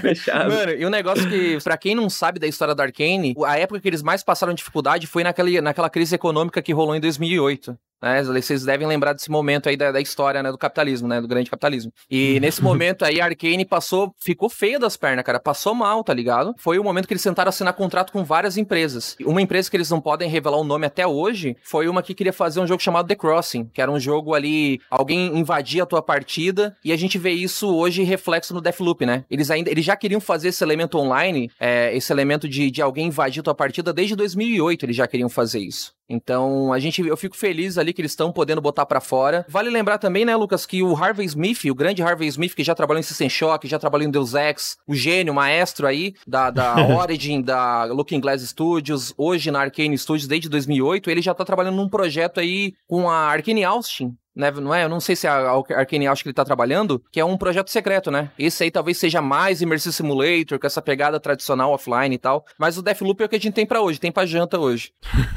é, e fez porque, tipo assim, eu acho que o Deathloop parece fantástico. O pessoal da, da Arkane Austin é o pessoal que fez. É porque a Arkane tem dois times, né? Pra quem não sabe. Tem a Arkane Lyon, que é na França, e a Arkane Austin, que é nos Estados Unidos. Aliás, a história da criação desse estúdio é muito louca, assim. Eu, eu não vou me prolongar porque é muito longa a história, é porque o, o Rafa Colantoni, ele queria porque queria fundar uma, uma Arcane, onde era o berço do Immersive Simulator, dos. Não só do Immersive Simulator, né? Mas dos shooter americano, lá no Texas, onde tem a id Software e tal. E ele falou: não, eu vou para os Estados Unidos. Ele foi do nada, bem louco lá e montou lá, entendeu? E, e antes, quando, quando a Arcane era independente ainda, né? Então era o, o sonho dele, o né? é meio doido, né, mano? Uhum. Ele sempre foi fã do Harvey, do Harvey Smith, né? Então é legal ele poder trabalhar com um cara que ele era fã, né? Eu acho legal isso, uhum. sim. É, então, pra quem não sabe, e aí a Arkane Austin é quem fez o Prey, né? É, vamos dizer, a filial de Austin, digamos assim, foi tipo o time de lá que desenvolveu o Prey. Pessoalmente, o Prey é meu jogo favorito deles até agora, então eu tô muito curioso para ver um novo jogo. Eu acho que o Tony chegou a ver, eu comentei uma vez no podcast que ele tava aqui, no podcast ou numa live aleatória que ele até comentou que existem rumores que não, não é aquele rumor que existe, não sabe se tem tanto embasamento ou não, que é uma parada meio gótica, às vezes até pode ter vampiro, essas porra, que eu torço pra que seja verdade, eu acho que é, essa vibe meio gótica é um pouco subutilizada em jogos assim, não, não tem tanto Bloodborne 2, né? Vampiro. Finalmente Bloodborne no PC, né, bicho? Finalmente Bloodborne no PC. Então eu torço pra que seja verdade, mas de qualquer forma eu quero ver, eu espero que seja anunciado esse ano já, né? A gente sabe que tá chegando junho aí, junho, julho, a gente vai ter os eventos da Microsoft, agora a, Micro, a Bethesda é da Microsoft, né? Então, torço para que eles anunciem esse jogo novo da Arkane. O pessoal perguntou, pô, Deathloop vem no PC, no Game Pass no lançamento? Cara, eu acho muito difícil. Eu acho que quando a, a Sony fez a, o acordo com Deathloop pra ser temporário do, do PS5, né, de consoles, eles devem ter incluído alguma uma cláusula de, cara, não pode ser no Game Pass de PC também, né? Porque querendo ou não, o Game Pass é um competidor direto ali, né? De, de... Isso aconteceu no, na época do The Other Worlds, né? Que ele era exclusivo da Epic Games, só que saiu no Game Pass do PC. E aí você não era obrigado a baixar o instalador da Epic Games e tal, né? Uhum. Isso aí foi bacana porque eu pude jogar no Game Pass do The Other Worlds, hein? Tem uns outros exemplos também. Eu sinto que o Game Pass eles estão investindo bastante, né? A gente tá... Bom, se bem que o Outriders não sai pra PC, né? Mas a gente tá vendo esses jogos maiores, mas no caso específico do Deathloop, eu não teria esperanças muito altas em relação ao jogo estar disponível no Game Pass de PC de lançamento. É, por essa razão, né? O Laferte falou, se eu não me engano, a Microsoft disse que vai respeitar o acordo e só vai lançar no ano que vem. Não, mas sim, isso é de console, né? A, a galera tá especulando sobre de PC. Mas mesmo no PC, no PC, para clarificar, o jogo sai no lançamento no PC, né? Sai pra PS5 e PC no lançamento. Só que a gente não sabe se sai no Game Pass de PC no lançamento. Eu chutaria ou especularia que não, né? Então. Eu acho muito difícil. Eu acredito que não ali, mas se sair, cara, pô, só alegria. Aí vocês não vão ter que mandar uma chave para mim, né? Não, tô brincando. vamos mandar, vamos, vamos sortear a chave. Mentira, a gente não tem esse dinheiro, não. Meu Deus, sortear a chave da Deathloop. Fale o Nautilus. E aí, a próxima notícia que eu acho que pode entrar não só indie como AAA é uma notícia que o Henrique vai gostar. Que a Steam anunciou um novo festival de jogos. Ele mudou, mudou o nome pra Steam Next Festival. Em português, PTBR. Steam, vem aí. Caralho. Se vem aí. Mano, eu, eu fiquei muito feliz com essa notícia porque eu, a, a, galera do chat, talvez, eu, não sei se o podcast tá ligado, mas eu sempre faço várias lives na semana que tem o Steam Game Festival, assim, de, tipo, testando várias demos. Porque, cara, sempre tem muita coisa foda. Sempre tem muita coisa incrível, assim. Tu, tu vai, mano, e tem uma, uma regra, né, que não, não é uma regra fixa, ah, eu já vi alguns jogos repetindo, mas uma regra, tipo, cara, não pode repetir um jogo de um festival pro outro, no geral, né? Então, tipo assim, tu pega o último festival que teve agora, eu não lembro quando é que foi, não vou lembrar, sorry. Pro anterior a esse último, teve muito jogo diferente de um festival pro outro. E eu imagino que no próximo vai ser similar. E tem sempre muita coisa legal, gente. Muita coisa legal. Eu recomendo muito quando tem esse negócio do Game Festival. Cara, testem. É de graça, né, bicho? Tu conhece muita coisa, é bicho. É de graça, cara pelo que a galera tá falando, tá, tá ajudando desenvolvedores menores no geral a, a ter um pouco mais de destaque, né? Porque além do, do, festival em si de ter demos, muitas demonstrações de jogos, também tem muitas entrevistas rolando durante a semana inteira, falando sobre as demos com os desenvolvedores ali, falando, conversando e etc. Então é uma parada que eu recomendo muito. No último, citaram, teve Loop Hero, teve Minute of Islands, teve Narita Boy, teve. Cara, teve jogo pra caralho, resumidamente. Teve jogo pra caralho, muito jogo legal. Algumas demos estão no ar até agora, tipo, teve a demo do, do Lunark, que vai ser um Janela Indie essa quinta-feira porra, do caralho. Teve muito jogo legal, então. Bicho, eu pensei que era meme, cara. O nome é Vem Aí mesmo. Eu abri a é, página é, da Steam aqui agora. Fudeu, cara. Não é mentira, tá ligado? É, é, localização fina, tá ligado? Tipo assim, mano, o que, que a gente pode usar para fazer assim? Botaram Vem Aí, Steam, Vem Aí Festival. Então eu recomendo muito quando tiver. A data é pro dia 16 a 22 de junho. Tá um pouco longe, mas eles anunciam com antecedência pra, pra galera botar as demos lá no processo de, de aprovação e etc, né? O Feldman deu um exemplo, o próprio Loop Hero, uma das razões que eu acho que ele explodiu foi porque ele teve uma demo que carregava o save pro, pro jogo completo e muita gente pôde testar como é que era o Loop Hero. Só que, tipo assim, eu, eu não sei se vocês concordam, é o tipo de jogo que é difícil vender. Tipo, falando, tá ligado? Tipo assim, ah, mano, é um é jogo que tá... explicar, né? É difícil explicar, então... É muita mecânica, né, bicho? É muita coisa misturada. Aí tu bota na teoria, você fala, ah, não, tem deck builder, tem builder, tem idler, tem tudo, aí tu fala, pô, essa merda aí não vai dar certo, e dá certo, tá é, ligado? E dá certo, exatamente. E para esse tipo de jogo em especial, mano, uma demo faz muito sentido, tá ligado? Porque daí mostra, porra, olha aí, ó, tá aí. Obviamente deu um resultado, porque eu lembro que a própria Devolver comentou, tipo, cara, a gente tá surpreso com a quantidade de feedback que tá tendo o Loop Hero e a gente vai abrir o jogo para pré-order. E geralmente, eu já li que tem muito tem presente que a Valve dá um conselho para jogo menor que cara, não abre para pré-order, porque geralmente uma coisa que faz o teu jogo subir no top sellers ou novidades e destaques, esse tipo de coisa, a quantidade de acesso que tu vai ter na tua página no lançamento, por causa de wishlist, etc. Então, se tu abre pra pré-order, tu meio que dependendo do tamanho do teu jogo, tu mata esse momento. Enquanto o jogo de fato sai, tu não tem esse destaque. E o cara, o Loop Hero foda-se, abriu pra pré-order e vendeu, sei lá, mais de 500 mil cópias, já deve estar tá chegando nos 1 milhão de cópias, né? E outra coisa que é legal é que tá tendo, tá tendo muito isso de demo, de prólogo. Às vezes não é uma demo, é um prólogo do jogo, que é do jogo completo que vai sair. A gente vai falar de uns jogos mais pra frente, que é tipo Demon Turf, o Exo One, e alguns jogos que apareceram no evento do IGET Xbox, que estão tendo isso, tá ligado? Prólogos e demos e etc, para mostrar como funciona o jogo, né? Então eu sinto que é uma coisa que, como falaram, demos voltaram a ser legais. Na verdade, nunca deixaram de ser, né? Mas eu, eu entendo a, a, a despopularização de demos, porque é uma parada que toma tempo para tu fazer e lançar, né? Especialmente se não é uma parte já do jogo completo. E às vezes é isso. Tem jogos que não funcionam muito bem como demos. Eu vou dar um exemplo aqui. O Olira, que eu fiz uma análise que eu amei, o Henrique até me ajudou no vídeo. Aí eu amei o jogo completo. Cara, eu achei a demo uma merda. Não gostei muito da demo aqui. Então, tem jogos que nem demos não funcionam muito bem, mas fico feliz que estão voltando a ser populares. Porque tem outro jogo que eu já conhecia, mas jogando fiquei apaixonado, foi o No Place for Bravery. Dois, na verdade, Retro Machina e No Place for Bravery, que são dois jogos brasileiros que vão sair esse ano. Então, cara, sempre tem muita coisa legal nesses eventos. Eu tava ontem jogando de novo a demo do Boomerang X, que Boomerang saiu X, no, cara. no último Steam Festival. Batalha manda pra nós. Ah, que jogo incrível, mano. Batalha manda pra nós. Um jogo que eu gostei foi aquele lá de, de construir cidade de castor. Você viu isso aí, Lucas? Eu, ah, eu, eu, eu, vi, mas eu não joguei, cara. Tiberborn, Tiberborn o mundo acabou e os únicos sobreviventes, alguns dos únicos sobreviventes foram, tipo, os castores. Aí, tipo, cara, é muito bizarro, mano. Achei fantástico. eu confesso que eu não conseguia, não consegui jogar ainda, tipo. Muito jogo, cara. Eu, eu, eu tava comentando com o Henrique, mano. Com o Henrique, eu, não sei se foi com o Henrique ou com o que eu vejo muita gente falando, pô, não tem jogo, né? Caralho, tá devagar esse ano. Mano, vocês são loucos, cara. Eu, eu fico desesperado, cara. Lucas, Lucas, tem jogo, tem jogo da, da festival passado que eu não joguei ainda. Tem um tal de Alisa. Esse Alisa é meio. É,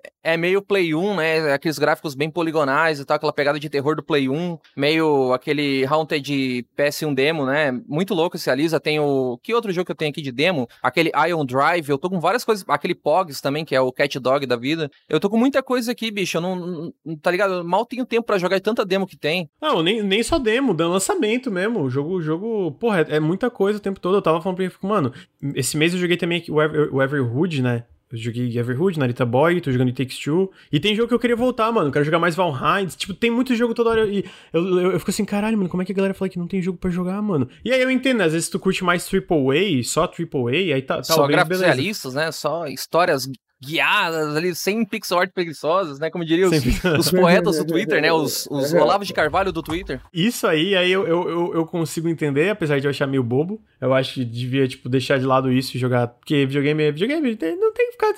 Lucas, antigamente eu tinha um preconceito que eu pensava assim: ah, não, eu tenho o meu jogo favorito e tenho o meu jogo favorito que é indie. Eu separava indie de jogo, entre aspas, normal. Hoje em dia não, cara. Hoje em dia eu falo, pô, meu jogo favorito é tal. Daí a galera fica, tá, mas ele é indie. Eu falo, pô, foda-se, tá ligado que é indie. Então eu tinha muito isso é. de separar jogo indie do jogo do jogo normal, entre aspas, do AAA blockbuster. Mas a galera tem muito isso, né? É difícil de desconstruir a pessoa nisso. É, só pra deixar claro, o, o Tony não acha que pixel art é preguiçosa, só pra deixar que... Não, não. É que tem um meme no Twitter que teve um cara mó, mó cuzão que falou disso. Ah, eu piratei o jogo indie mesmo, porque pixel art é preguiçosa e tal, tal, tal. É foda, tem gente que é burra, né? Tem gente que é burra na internet, se ele... Espero que chegue até ele. Se chegar até ele, você é burro, se informe, burro, idiota. E, não, e ele não é burro só nesse sentido, né? Tem outras coisas de errado que ele faz que eu não vou comentar aqui agora que não vem ao caso, mas né? Ô, Lu, ô, Lucas, a minha defesa, eu, eu amo jogo indie. Eu só tô aqui no Nautilus por causa que eu conheci eles, por causa que eles falam de jogo indie. eu sou doente desde 2014 que eu gosto de jogo indie, tá, gente? Calma, calma. Eu amo pixel art. Aliás, pixel art do, do Loop Hero, maravilhosa, né? Maravilhosa, mano. É muito lindo esse jogo, velho. Cara, parece aquele jogo, tipo,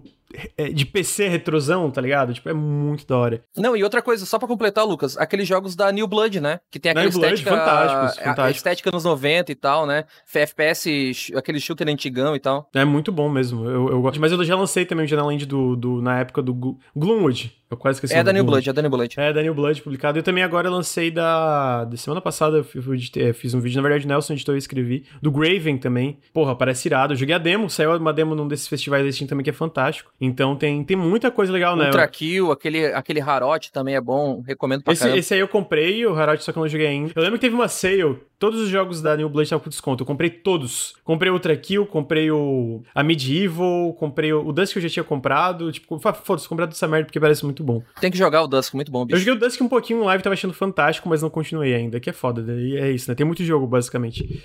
E aí a próxima notícia é que o CEO da Capcom deu uma folga aos funcionários japoneses da empresa porque eles queriam muito jogar, atenção, Monster Hunter Rise. Então foi tipo, eu não lembro o nome do dia, tem até um nome pra, pra folga, é Mon, Monhan Day, acho que é alguma coisa assim. É Monhan Day, tipo, de Monster Hunter. Então, tipo, foi uma folga, mano, vai ser Monster Hunter, vocês estão tudo de folga, tamo junto. Eu acho que o Henrique queria essa folga, assim, pra jogar Monster Hunter Rise também. Tipo assim, mano, manda, manda um Switch pra cá. Ou pelo menos um, uma férias, assim, um Switch, Monster Hunter Rise e uma folguinha, assim, pra jogar uma semaninha só. Já matava a minha fissura, velho. Eu vou esperar sair no PC hein, bicho? É, confirmado já. Só que pena que ser só 2022, né? Eu imagino que esse 2022 é por causa do, do acordo com a Nintendo lá em relação à, à exclusividade. Mas, oh, inclusive falando de Monster Hunter Rise, tem uma notícia que ele já vendeu 4 milhões de cópias. Shipment. Ele saiu o quê? Faz dois? Três dias. Pô, esgotou na China já, né? Parece. Esgotou no Japão é. também. É, tipo assim, caralho, mano. é, o, o, Monster Hunter World, no mesmo período, vendeu 5 milhões, mas ele estava em duas plataformas, né? Então, tipo assim, o, o Rise só tá no Switch e já vendeu 4 milhões. Eu sinto que o, o Rise tem potencial de chegar em números parecidíssimos em vendas com o Word, talvez até, não, não sei se superar, talvez quando sair pra PC, mas, oh, na moral, esse jogo parece fantástico, mano, eu pretendo fazer uma live dele amanhã, talvez, amanhã, amanhã terça, talvez amanhã, e aí o Henrique vai sair do Nautilus quando abrir a live. ai, ai, a vida já tá tão difícil, ainda tem que assistir as pessoas assistindo jogar Monster Hunter Rise. É foda. um cara que, eu, que é expert de Monster Hunter, que eu sigo no Twitter, disse que a certeza vai vender pra cá no Oriente, inclusive tá aí, né, na, na Ásia já vendeu muito, né, inclusive no Japão esgotou tudo, mas não, não acho que vai vender tanto no Ocidente. Eu consigo entender por quê, até porque os jogos, os Monster Hunters lançados em consoles da Nintendo geralmente são mais populares no, em países como Japão e, e, e da Ásia, mas eu acho que popularização do Monster Hunter World aqui e com eventualmente a versão de PC, mano, tem chance de explodir no, no, pra, pra esses lados, assim como Monster Hunter World explodiu, sabe? Porque o Switch tá gigantesco, né, cara? Todo exclusivo, todo negócio vende muito, muito, muito, muito. A comunidade do Monster Hunter no PC cresceu muito. Muita gente se, se fidelizou a jogar no PC, porque eu vejo aquelas equipes, né, entre aspas, que são. A gente tá falando muito de pro player hoje, né? De jogador profissional, né? Tem umas equipes ali de uma galera que faz umas runs, assim, um, faz uns desafios assim para zerar, para matar os monstros em tempo recorde e tal. A galera sempre, essa galera aí mais hardcore do Monster Hunter, tá sempre agora optando pelo PC, né? Tanto é que vendeu demais no PC o Word, o Word por causa da, da, questão do, do, frame pacing, a questão do, da estabilidade do FPS, a questão do 60 FPS, que é um jogo action, né? É, demanda muita ação, muita atenção, demanda a coisinha dos frames ali, do iframe, dos, é, o frame de invencibilidade e tal. Então a galera cresceu muito no PC, tanto pelo, também pelos mods também. Então eu te garanto que esse jogo vai vender muito no PC no Ocidente, vai, cara. Vai, eu, eu vou comprar na hora, assim. Eu, na verdade, eu vou mandar um e-mail pro Fábio, né? Vou mandar um e-mail pro Fábio lá pra você. Brincando. Não, gente, é. Não, voltando ao assunto, é jogaço, cara. Jogaço, jogaço. Eu, eu sou apaixonado pelo Word. Eu peguei o caminho andando, né? O ônibus andando. Eu cheguei só no Word, mas eu tenho amigos meus que jogam há muito tempo. Os caras, até hoje, eles jogam os, os de Play 2, de, de PSP no, no emulador. A galera viciada hardcore mesmo, cara. E tá todo mundo falando sobre a parte do. Da, é uma mudança interessante do Monster Hunter Rise é o, a acessibilidade, né? Simplificar mecânicas, é tornar o jogo aquele quality of life, né? Aquelas qualidades de vida, aquelas, aqueles microajustes que tornam o jogo assim mais digerível. Quanto mais acessível, melhor, entendeu? Então, sucesso aí pra esse jogo aí. Eu ia pedir pro Switch, cara, mas é que eu tenho o Lite, é tanto input e a minha mão é um pouquinho grande, né? Que eu. Olha uhum, só. Aí a mãozinha de gordo, ó, e aí, olha só, aí o, o, os dedinhos ficam aqui, não tem como apertar, é muito difícil, mano. Eu, sou, eu só consigo jogar no controlezão do Xbox, vou esperar sair pra PC mesmo. Pô, eu, eu tava jogando Super Mario 3D World, e que saiu agora com os Bowser's Fury, e eu tava falando, gente, pelo amor de Deus, o Joy-Con é muito bosta, mano. Toda oportunidade que eu tenho aqui eu vou xingar, puta que controle ruim, cara.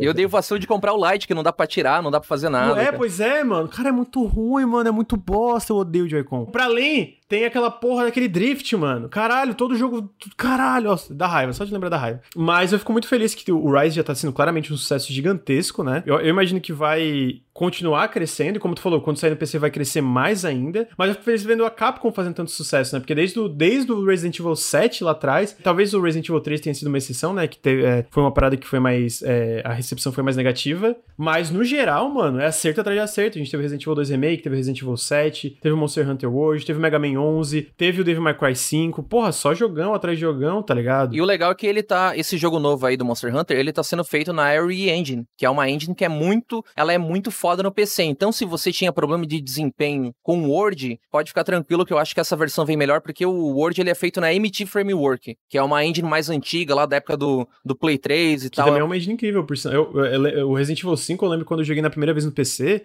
a, eu joguei no 360, né, que já rodava muito bem, e aí eu joguei no PC e fiquei, caralho, Pô, 60 FPS lisinho, meu PC nem era grande coisa, né? Porque, porra, mano, isso aqui é muito bem otimizado. Enfim, só elogiando o cara. A, a Airy Engine é muito boa e esse jogo vai rodar tranquilo. Eu, eu, eu, tenho certeza, cara, porque assim, você pega o Resident Evil 2 Remake, né? Você pega o, o Devil May Cry. Pô, o Devil May Cry gosta FPS aqui na minha tela, tipo um jogo action que depende muito de. depende muito de, de frame time, de estabilidade, né? Que depende. É um jogo muito action, né? Depende dessas mecânicas assim mais complexas, assim, né? Essa engine é foda, cara. O jogo vai. Eu tenho certeza certeza vai rodar bem no PC, assim como todo jogo da Airy Engine, né? Eu acho que é, é difícil a gente ver japonês fazendo porte bom pra PC, né? E eu acho que vem aí, né? Estão falando aqui no chat que o, o, Monster Hunter Rise a galera já tá emulando no PC a 60 FPS. Que absurdo, né, cara? É, o emulador de Switch é bom, né? O jogo acabou de sair, a galera já tá emulando. Você acha isso certo, Lucas? As pessoas ficarem emulando? Eu acho certíssimo. Véio? Emulação é de. É um crime, né, cara? Coitada da Nintendo, né? É, emulação, é, emulação é o correto. Emulação é o dever moral de todos. Como entendeu? que eles vão pagar as contas deles agora, cara? Que isso? Que, que crime. Essa facilidade é por causa do Tegra, né? Que eles usam chip da Nvidia, que é pessoal ali, os hackers, os criminosos. Eles têm muito mais facilidade em mexer com, essa, com esse chip, né? Com, com a codificação desse chip. Então a emulação tá tinindo. E o jogo, cara, no PC tá lindo. Eu acho que ele já tá em 4K. Ele é basicamente o jogo mais bonito do Switch, né? O problema é que ele roda em 400p no Switch. Não, tô brincando, gente. Vai, continue. Vai daí. é, mas eu queria trazer um comentário que o Xande falou. Uma crítica um pouco recorrente que tô vendo desse jogo, principalmente dos pro players, é de que aquele Wirebug deu uma. Wirebug, se não me engano, é esse... Essa mecânica nova de mobilidade é, e tal. essa mecânica nova do, do, do, cabo, assim, né? Que tu pode sair no voando, essas paradas. Deu uma facilitada demais no jogo. Principalmente um recover bem OP que agora tem. E que esperam que os DLCs tragam tragam mais dificuldade. Tá Esse aí. Wirebug é uma mecânica nova, né, que chegou agora, que amplia a mobilidade e tal. O jogo, ele tá muito mais vertical, no caso, do que o Word, né? Ele, ele tá explorando novas, novas áreas aí, em questão de jogabilidade. E agora com esse Wirebug, você pode se movimentar muito pelo mapa, você pode até domar um animal para lutar por você. É muito louco essa mecânica aí, mas realmente deve dar uma facilitada aí para quem é para quem é pro player. O Luiz Cavalcante tinha falado, acho, falando que comentou que esse jogo vai vender mais que o Word. Eu acho que é possível, mas assim, se não vender, eu não acho uma coisa tão surpreendente, porque tipo, Monster Hunter World foi basicamente o maior sucesso da história da Capcom. Vale lembrar que foi um jogo que vendeu. Eu não tenho os números agora, mas se eu não me engano, foi mais de 15 milhões. De cabeça, vou chutar aqui. Então foi tipo assim, um jogo que realmente vendeu muito mesmo. Eu espero que venda, porque eu, eu sinto que esses jogos a Capcom tá acertando muito e ela merece sucesso, né? Mas se não vender, eu não acho tão surpreendente também, porque realmente, cara, Monster Hunter World é gigantesco, ainda mais quando tu conta a expansão, né? O Frost. Frostborn, não lembro o nome da expansão. Iceborne. Iceborne, Frostborn. Tipo, Frostpunk com, com a Iceborne, tá ligado? Espero que de fato faça bastante sucesso. O, a próxima notícia é que foram mais adiamentos, mais adiamentos de, de videogames aí que a gente teve. O Humankind, para quem não lembra, é aquele é, jogo meio Civilization Online, onde você molda a história da humanidade, né? Então você vai avançando a história da humanidade e moldando, mudando eventos chaves, que é pela Amplitude Games, que fez o Endless World, o Endless Space e Endless Legend. Foi adiado para dia 17 de agosto, ele ia ser lançado agora em abril e foi adiado para dia 17 de agosto. E outro adiamento que tem foi o Back 4 Blood, que ele, se não me engano, ia sair em junho, agora foi adiado para dia 12 de outubro. E eu queria saber se vocês estão esperando esses dois jogos. Pessoalmente eu tô, quero jogar tanto Humankind, especialmente o Back 4 Blood, porque eu sou muito fã de Left 4 Dead. Esse é literalmente um sucessor espiritual de Left 4 Dead pelos criadores originais de Left 4 Dead, que é a, a Turtle Rock, né? Então eu tô bem curioso, por mais que ele pareça um pouco. Falta um, uma camada de polimento, espero que até outubro tenha Parece isso. um pouquinho né? Clank, né, cara? A questão É, um da pouquinho. gameplay, eu, eu achei as animações assim, eu, eu que sou um cara, eu sou muito fresco pra F- FPS, né? Eu cresci jogando FPS. Eu achei ele meio clunkzão e tal, mas vamos ver o que vem por aí, né? Eu estou animado, estou animado, mas não tem dinheiro. É, estou animado, mas 300 reais é foda,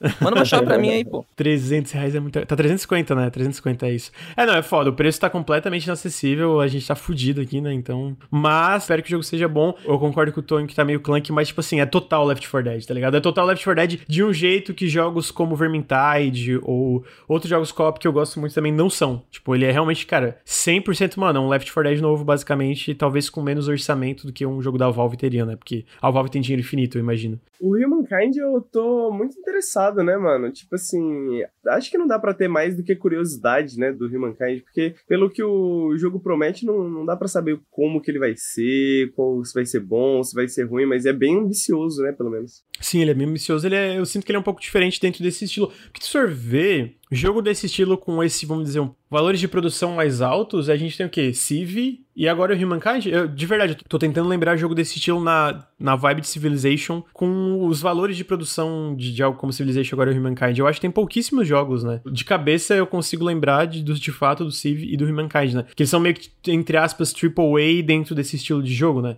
Então eu, eu tô, tô curioso pra ver. Eu acho que a SEGA, SEGA da Europa, né? A filial da Europa tem esses estúdios mais voltados pro PC e todos eles são, são excelentes, né? A Relic teve um tropeço bem grande com o Dawn of War 3, que é uma merda gigantesca. Eu odeio o Dawn of War 3, é muito ruim. Mas a Relic, a, a Amplitude, a, a Creative Assembly, que é porra, do caralho. E tem o pessoal do Two Point Hospital também. Então, tô curioso, tô curioso pra ver, espero que. Ele me lembra muito um RTSzinho, eh, eu esqueci o nome, talvez alguém lembre, mas era um RTS que eu jogava nos anos 2000, por volta ali dos anos 2000, que era mais ou menos nessa pegada, né? Você começava na, na idade das cavernas, assim, né? E tal, construir umas tocas e não sei o quê. Só que aí você ia evoluindo, né? E tinha multiplayer também. Então, às vezes você tava, tipo, na era do ferro, enquanto seu amigo já tinha um avião de primeira guerra, tá ligado? E tava te atacando e tal. Era horrível, era besta, bobo, assim, tá ligado? Uhum. Mas só essa questão de, de você ter toda essa ideia de ter várias camadas, né? Isso torna,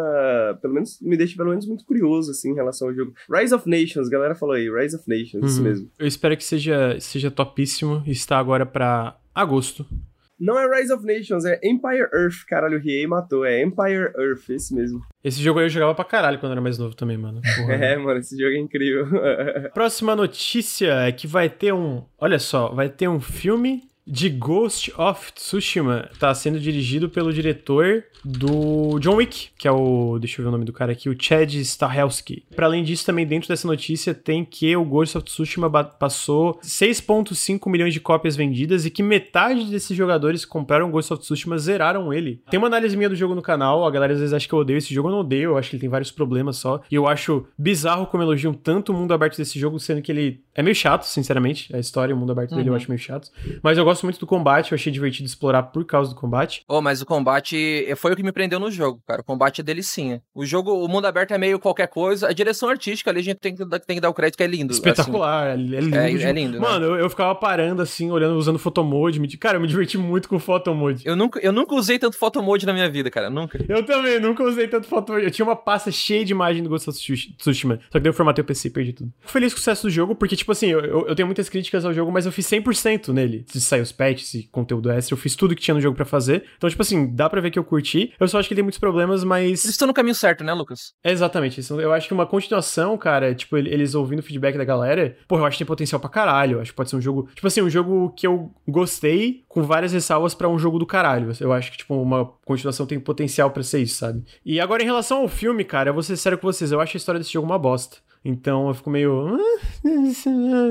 Eu acho que ela tem momentos legais, assim, estilosos, mas, tipo, eu acho muito fraquinha, mano. Ô, primeiro, você vê o movimento da Sony para tentar fazer isso ser. esse universo aí ser real, né? Eles já estão com o serial The Last of Us, já tem filme do Uncharted lá que tá há séculos enrolando para ser feito. A gente vê que, que a Sony meio que ela tá forçando bastante esse universo cinematográfico dos exclusivos incríveis deles, né? Mas é. Que eu achei legal foi a escolha do diretor. O Chad Stahelski, né? Fugindo um pouco da parada do, do videogame ele é o cara que me que revitalizou esse antigo cinema de herói, né? Esse antigo cinema de herói brucutu, né? Que antigamente a gente tinha um herói brucutu muito estereotipado. é, o brucutu muito estereotipado, de homem bombadão, fortão, bombava muito antigamente, né? Nos 70, 80. E a gente vê hoje essa nova leva de heróis brucutus, que é, cara, o filme de ação perfeito, assim, tipo, as sequências contínuas de combate, a coreografia incrível, o figurino, a ambientação. Mano, eu acho o filme, assim, do, do a direção do Chad Stahelski incrível, porque ele era dublê e tal, ele manja muito disso. Eu ia falar isso dessa questão dele ser dublê, ele é artista marcial, né? Cara, então eu acho que ele é uma boa escolha também. Bicho, as sequências de luta são incríveis. Imagina isso traduzido no Ghost of Tsushima, por mais que ele tenha uma história é. merda. Eu acho que do, das apostas da Sony, essa é, é a minha favorita. Tudo que eu acho tudo o, o, mundo um pouco pouco carismático, assim, sacou? Mas eu. Mas é bem a opinião de quem tá vendo de longe, né? Dá mais trabalho, sacou? Tipo, a gente pode esperar quanto menos fiel, acho que talvez melhor. Porque uh -huh. o jogo em si, tipo, parece que é um mundo é muito interessante, mas ah, é por aí, né? Então acho que vai ser o trabalho do diretor criar meio que, que vida nesse mundo, assim. Eu acho que esse diretor é foda, bicho. Tem tudo para dar certo. Quer dizer, tem tudo para dar certo, claro que não, né? Já tô parecendo o André da jogabilidade, né? Tem tudo para dar certo, né? Talvez não.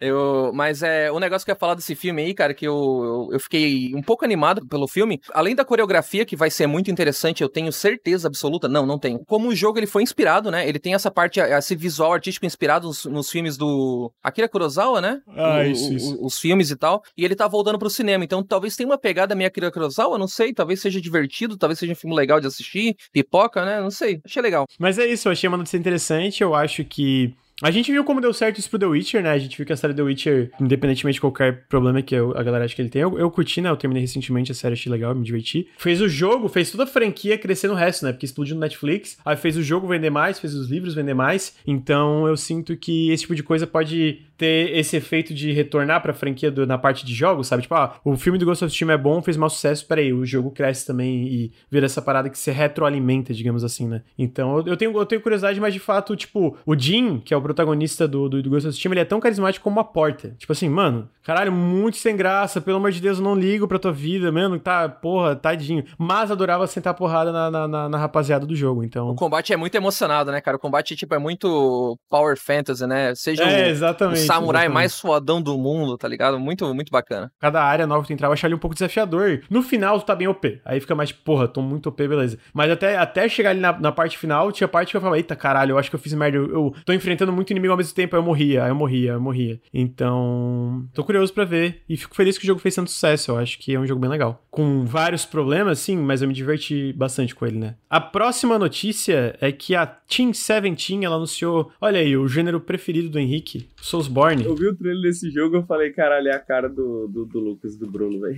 Team Eze, eu achei um jogo interessante aí que eles anunciaram. A, a Team 17, pra quem não sabe, publicou também Blasphemous, é, Overcooked. O próprio Narita Boy, que vai ter uma análise no Nautilus também, foi publicado pela Team 17. Eu falo Team 17 porque Team 17 é meio estranho, né? Como é que eu falaria é, Team? Então, eu falo, como eu falo, começo em inglês, eu termino em Fala, inglês. Fala, time 17. Time 17. Time de... Porra, mas número... que número amaldiçoado aqui no Brasil, Time né? 17. É... Parece uma empresa bolsonarista, tá ligado? Eu não tinha me ligado com essa relação, tá ligado? Ai, que merda. Eu ia falar, mano. Muito amaldiçoado. Vai 17, vai, vai 17. Cruz credo. Mas, cara, eu achei bem legalzinho o trailer, tipo, claramente, né? Não tem o orçamento de um Dark Souls da vida, mas para um jogo indie desse estilo eu achei que o combate em especial parece ter um fio bem legal, sabe? Aparentemente deve faltar customização, porque o personagem é esse personagem com máscara de corvo, né? Uma parada fixa, mas desses Souls-like menores eu achei ele bem interessante. Eu, eu gosto de Souls-like. Achei bonitinho, achei bonitinho. O negócio, cara, desse jogo aí, a parada não é nem o orçamento, não é nem, tipo, esses Eu achei visualmente, assim, o estilo artístico que eles, eles escolheram bacana, bonito, aquela coisa de desolação, Souls-like, achei legal. O meu problema com esses jogos indies, assim, que tentam ir mais, muito além nesse sentido do, do Souls-like, é que o problema é você saber capturar o game feel, né, aquele sentimento de estar tá jogando Souls, né, a precisão, né, é um negócio que eu senti muito naquele Mortal Shell. O Mortal Shell, sim, eu, sim. eu achei ele lindo, conceitualmente, assim, cara, eu fiquei hypado. Achei, porra, brabo, né, mano? Jogo bonito, a, a, a, aquele feeling, aquele sentimento, né, do, do, Souls, aquela parte artística. Eu falei, pô, vou jogar pra ver se é bom. Eu fui jogar, bicho. Você dá um dodge, você dá o roll, né? Você dá a famosa rolada, o boneco não vai pra direção certa. Então é muito, de, é muito coisa assim, tipo, não é que. Ah, eu quero que eles tenham um orçamento de Souls. Se tu pegar Sim, o Dark entendi. Souls 1, se tu pegar o Demon Souls, ele não tinha tanto orçamento Demon é... Souls, né? O primeirão lá, não o remake, pelo amor de Deus. Mas ele não tinha tanto orçamento no sentido de tu focar aos teus esforços em capturar aquele game feel, aquela precisão de combate. É o mais importante para mim num Souls-like, tá ligado? Eu espero que para esse jogo ser bom, ele tem que ter a, a, precisão, velho. Tem que saber capturar esse game feel aí. Concordo com, completamente, eu sinto que é o que eles têm mais dificuldade. Dito isso, eu vou dizer que desde o começo eu achei que Mortal Shell parecia uma merda. o Bruno falou, pô, esse jogo parece legal. Eu falei, Bruno, parece, Bruno, tem certeza. Não querendo entrar na piada do chat, mas não, não, não tem rolada nesse jogo, né? Tem um dash, né? Parece um tem dash. Tem um dash, não. né? Não, não tem um roll, não é Dark Souls. Então. Exatamente. Não é Dark Souls. Aliás, o, o combate dele parece ser bendo assim, né? Não, não que eu tenha jogado, né? Porque tem um amigo meu que sempre me corrige, eu falo do combate, e o meu amigo sempre fala para mim, ô, mas você jogou? O brother sempre faz isso comigo, tá ligado? Tem um brother que faz isso comigo. Mas assim, olhando por cima, ele parece mais até um action, né? Um character action, um, um hack and slash, né? Ele tem uma pegada assim, mais, muito mais ação do que o normal, né? Tem câmera lenta, tem aquela, aquela coisa Zack Snyder, né? Não tô brincando, tô brincando. é, mas achei legal, achei legal. Eu, eu, eu, gosto de trazer esses jogos anunciados e publicados para essas empresas menores, tipo uma Team 70 da vida, porque às vezes não recebe tanto destaque. E eu sinto que eles publicam bastante coisa interessante, especialmente porque empresas como a Team, Team 17, a Tiny Build, etc., eles estão crescendo bastante, né? Então tá tendo muito jogo. Pô, essa semana eles anunciaram esse, teve outro que eu não eu esqueci de trazer pra pauta, que é o Red or Not, que é tipo, tipo um sucessor espiritual do SWAT. Então tem uns jogos interessantes que às vezes eu acho que passa despercebido. E, cara, sinceramente, eu gostei do trailer. Eu, eu, eu, eu geralmente vejo esses trailers, às vezes eu sinto isso que o Tony falou, que eu, às vezes eu olho, hum, combate parece meio estranho, falta aquela parada do, do, da reação de quando tu dá uma porrada no inimigo, aquele fio mesmo de. de, de, de... É difícil explicar o fio. É, é difícil explicar. O... É só jogando pra tu saber o que, que é o é fio, o né? Sons Icon, é o Ziriguidum dos videogames, né, cara? Isso aí tá no teu texto, falta né, seu aquele safado. Ziriguidum, falta aquele Ziriguidum. Vou começar a usar da tá lá na memória RAM do Ziriguidum. e eu achei legal, achei interessante. Ele tá, tá previsto para esse ano, final de 2021, mas a gente sabe que a gente tá aí numa, numa pandemia, então todas as datas de lançamentos que vocês escutam, ou todas as previsões de lançamento, levem com, com cautela porque todo jogo, todo jogo tem potencial de ser adiado. Basicamente, essa é a moral. Né? É isso. E eu, eu, sinto que semana que vem vão adiar mais um, na outra vão adiar outro e outro, porque eu acho que vai ter muita coisa adiada esse ano. E até talvez jogos que a gente pensava, pô, esse vai com certeza sair em 2021, não saia, porque a gente tá numa situação atípica, né? A próxima notícia é que o Returnal foi a Gold, ou seja, o Returnal terminou de ser. tá pronto, basicamente, o jogo, né? O Returnal, pra quem não lembra, é aquele roguelike terceira pessoa da, publicado pela Sony e desenvolvido pela Housemark. A Housemark fez Next Machina máquina. Esse parece bom, hein, mano? Parece da hora. Puta eu, merda. eu olhei os tra o trailer de gameplay, parece muito gostosinho de jogar, tô bem curioso. Agora sim, o que, que não é bom? 70 dólares, né? Puta que pariu, mano. Nenhum jogo vale 400 reais, 350 reais. Não existe um jogo, gente. Eu vi um cara lá falando, não, porra, porque Zelda Breath of the Wild vale 300 reais. Não vale, mano. Não vale. Para de falar besteira. Nenhum jogo vale mais que 300 reais. Nenhum, absolutamente nenhum, mano. Estão te roubando. Estão te logrando se eles cobram mais de 300 reais no Te jogo. logrando. É, o cara lá disse que é, é, Zelda Breath of the Wild é tão arte que ele não deveria ter sido. A Nintendo ela tá fazendo, ela tá fazendo um ato de caridade vendendo por 300 reais, né?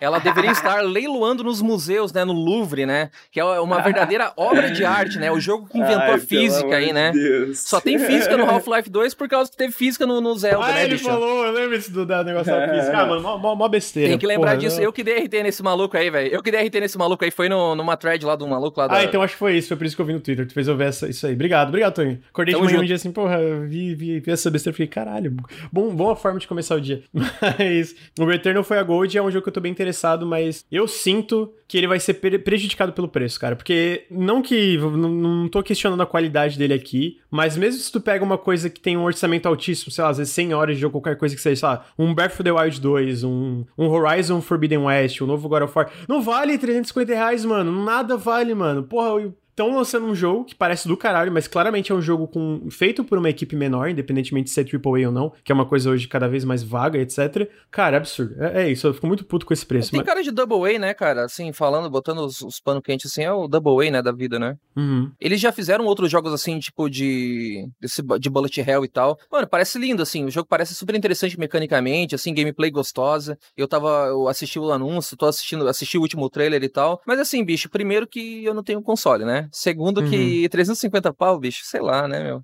Mas é o que vai sair agora no dia 30 de abril pra PlayStation 5. Então, cara, realmente é, é, é- é complicado. A próxima notícia é sobre a Ikumi Nakamura, que era diretora criativa de Ghostwire Tokyo, ela também foi a- uma artista conceitual que fez vários character designs de Bayonetta, e se eu não me engano ela foi a diretora de arte de The Evil Within 1 e 2. Ela saiu recentemente, faz um, foi ano passado, se eu não me engano, ela saiu da, da Tango, né? A Tango, pra quem não lembra, são os desenvolvedores de The Evil Within que agora estão fazendo Ghostwire Tokyo, que é exclusivo temporário de PS5 e PC, exclusivo temporário de console, no caso. Pra quem não sabe, tem o canal Archipel, é um canal que foca em desenvolvedores japoneses, eles fazem documentários, etc, né? Fizeram re- recentemente um documentário sobre a Bokeh Game Studio, que é um dos criadores de Silent Hill, que abriu um novo estúdio também. Ah, eles fizeram um mini documentário sobre a Ikumi Nakamura e a carreira dela. Ela tá abrindo um estúdio independente, porque ela saiu da Tango por causa de problemas de, de trabalho que estavam deixando ela doente. Eu vou imaginar aqui que tem crunch na Tango, vou chutar que é relacionado a isso. E ela se perguntou se não havia como trabalhar, trabalhar e se sentir melhor trabalhando, o que é uma resposta que, cara, o capitalismo acaba com todos nós, mas de fato não precisa ter crunch como tem, né? O estúdio é, é pra ser um estúdio menor, ela tá desenvolvendo uma nova IP, e ela quer criar um ambiente de trabalho saudável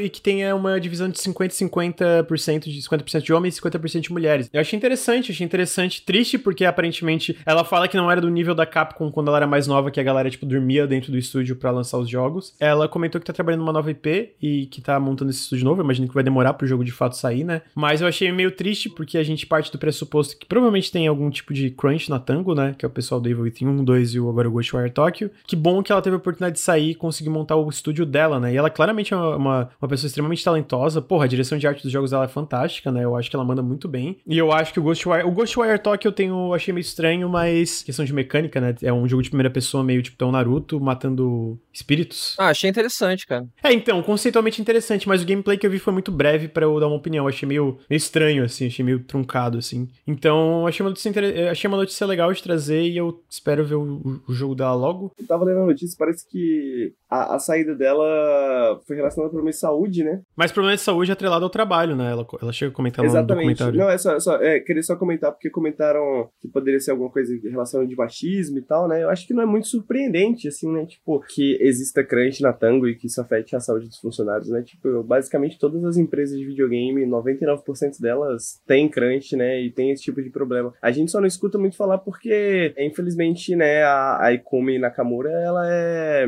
como o, o falou, né? Ela virou meio que o, o rosto da Tango, né? Então a gente fica sabendo, né, disso, né? Pô, tava infeliz, tive que sair, né? A gente não escuta falar das outras pessoas que estavam infelizes e tiveram outros problemas, né? É, não tiveram a mesma oportunidade. Tem um assim. bagulho também pouco, um pouco cultural, né, Henrique? No Japão é meio que normalizado, né? Exatamente, exatamente. O, o, o Japão, ah, não lembro se era, será Capcom, mas tinha uma, tinha uma empresa de videogame testando é, a semana de trabalho menor, né? Algumas coisas assim, né? Algumas coisas interessantes. Mas que o meu ponto é mais que, que não é surpreendente, né? Não é difícil de, de acreditar nisso, né? Não parece ser nada conspiração, né? Parece ser exatamente isso, porque isso acontece o tempo inteiro, né? Não existe consumo consciente nos videogames. Por causa que todas essas empresas aí estão com crunch aí. É difícil, né, cara? E também um negócio que eu comentei lá no, no, no Memória Random, cara, sobre a Jade Raymond, né? Então a gente vê aí mais uma mulher aí que, que tá formando um estúdio. E é um nome a ser celebrado porque é um, é um meio, né? Assim como todos os outros, onde o domínio da imagem masculina é muito forte, né? A gente vê aí os abusos de funcionário que acontecem na Ubisoft, por exemplo, que, é, que vazou escândalo e tal. E é uma pessoa a ser celebrada aí.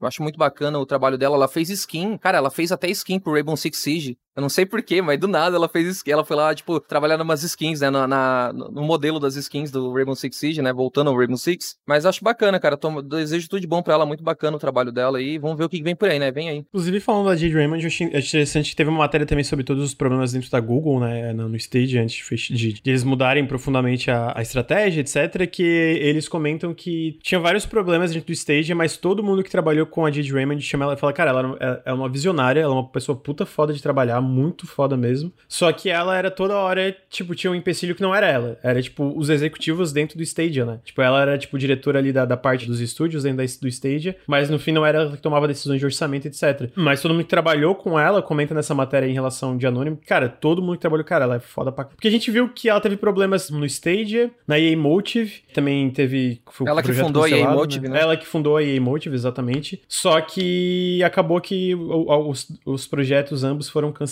e aparentemente pelo que as pessoas falam dela, não, o problema não é ela, né? O problema é as coisas que envolvem, certo? É como tu vai gerir uma empresa dentro de uma multinacional como a Google ou a EA ou qualquer coisa que seja. Então, queria trazer essa informação porque eu achei interessante. Para além disso, a gente também tem uma notícia que eu achei interessante, é pequena, mas eu achei interessante trazer porque eu fiquei surpreso, que é os desenvolvedores de Subnáutica, além do Subnáutica Below Zero, né, que vai ser agora em maio, se não me engano, que é uma expansão aí de Subnáutica Standalone, eles estão fazendo um RTS de ficção científica, mano. Eu fiquei tipo, olha, caralho. Doideira, né? Um RTS. É, fiquei muito surpreso. Eu, eu, sou, eu gosto bastante de RTS, né? O chat já sabe, acho que eu, do Nautilus eu sou talvez o único que é mais fã de RTS. E eu achei, eu achei surpreendente. Eu acho que, pô, se tem alguém que pode fazer um take que, sei lá, tu pega o Subnáutico. O Subnáutico é um take bem interessante em survival, né? E não é à toa que é gigantesco por causa disso.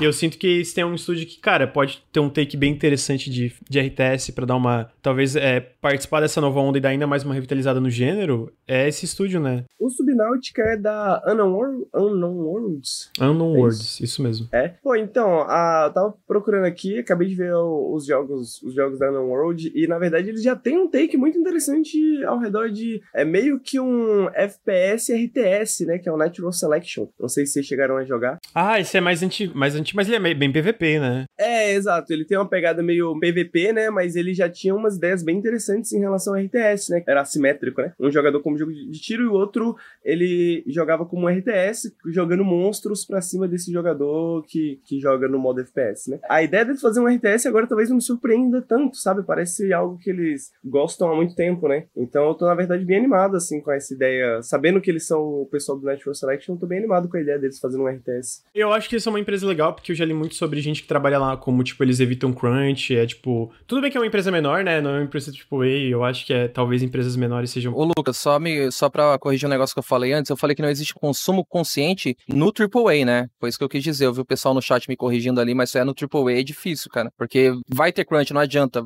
Essas grandes produções, tem até devs falando que, nossa, a gente só consegue chegar no nosso, na nossa melhor condição quando tá no final, né? Aquele, aquele último gás, né, que, que rola nos jogos e tal. A galera fala muito disso, né? É, é, o AAA é difícil tu fazer um consumo consciente, cara. Mesmo fora, a galera, tipo, de fato tem muita empresa independente que tenta fazer coisas melhores, mas vários jogos que vocês compraram, jogaram, foram feitos em condições muitas vezes bem insalubres, por assim dizer. O Shovel Knight é um exemplo, mano. Shovel Knight, se vocês, eu recomendo que vocês leiam o, o Blood, Sweat and Pixels, se não me engano que é o nome. É, não sei agora em PTB. Do Jason Schreier, né? É, do Jason Schreier. Cara, o Shovel Knight, tipo, não sei como saiu, de verdade, não sei como saiu. Era, foi um crunch fudidaço. E, mano, no final eles não tinham mais dinheiro, tá ligado? De, tipo, um dos desenvolvedores... Tem na Amazon pra comprar, pô. Eu acho que o livro deve ser uns 20 pila aí, 30 pila. Mas tem, tem, é o mesmo, é a tradução literal o nome do, do livro no Brasil. Sangue, Sorelo e Pixar. O Undertale, o Toby Fox trabalhou tanto que ele criou, ele criou uma condição de tendinite, né? Ele tem, ele, tipo, tem muitas dores no braço, tem problema, tipo... Basicamente, o que eu quero dizer é que mesmo na, na parada de, de independente, do lado independente, do lado menor, ainda tem muito problema em questão de condições de trabalho, financiamento e, e salários, etc, né? A gente vê muitos problemas em relação a isso. Vê muitos problemas de, de, de abuso dentro da, da, da indústria independente, seja abuso moral, é,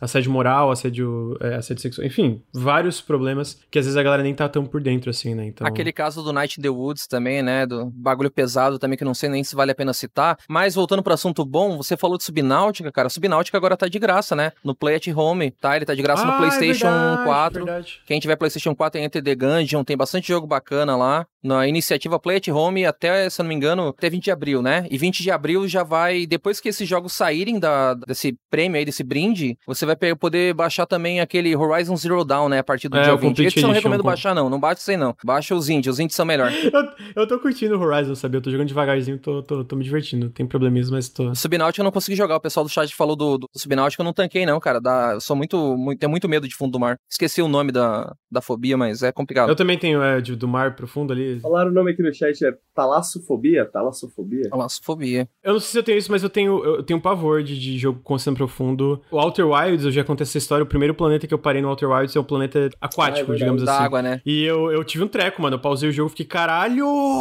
Meu Deus, que porra é essa? Foi horrível, foi horrível, mas Outer Wilds é perfeito. Eu também, velho. Tipo, e o pior do, do planeta aquático é que ele tem um. É, ele, pra não, não sei se é spoiler, mas ele tem essa mudança de gravidade, né? Então as coisas vão e flutuam e tu. Às vezes tu afunda, é, cara. Tipo, é um bagulho que. Ué, onde que. Eu não tava aqui, tá ligado? Daqui a pouco eu saí de uma caverna, eu tava no espaço, tá ligado? As é, coisas meio que vão e voltam, né? O grande. Eu não sei qual é o nome do planeta agora, mas. É Giants Deep, eu não lembro agora é, que TBR na minha cabeça. Cara, é, é, é fantástico. É. Nossa. Mas é aterrorizante e o Subnáutico tem essa parada também, né? Debaixo d'água tu. Caralho, mano. É, é, horrível. Maravilhoso jogo, mas é horrível ao mesmo tempo. Mas eu acho que é isso. A gente não tem ainda. Quando eles anunciarem esse RTS, a gente com certeza vai estar comentando aqui no Café com Videogames. Mas a próxima notícia é que tem um novo Switch a caminho. É, a ideia é lançar final de 2021. É tipo um Switch Pro, digamos assim. Mas eu acho que a notícia mais interessante é que a ideia é ter suporte para DLSS. Uh, eu acho que eu vou depois passar pro Tonho para ele explicar melhor por que, que é DLSS. Mas que vai ter basicamente suporte a 4K para jogos plugados, quando o console estiver plugado na TV, né, no deck. O preço pode aumentar de 50 a 100 dólares, ou seja, o Switch pode ser de 300 a 400 dólares, dependendo. Ah, tem gente especulando que pode ser 400 dólares, que deve ter um aumento considerável aqui no Brasil também. E que além da, da GPU melhor com suporte a DLSS, né, porque a, a, o Switch é o único console que trabalha diretamente com a NVIDIA hoje, né, o PS4, 5 e o Xbox Series S e X não trabalham, se não me engano, se não me engano com a AMD. Ah, ele também vai ter uma CPU melhor e mais RAM.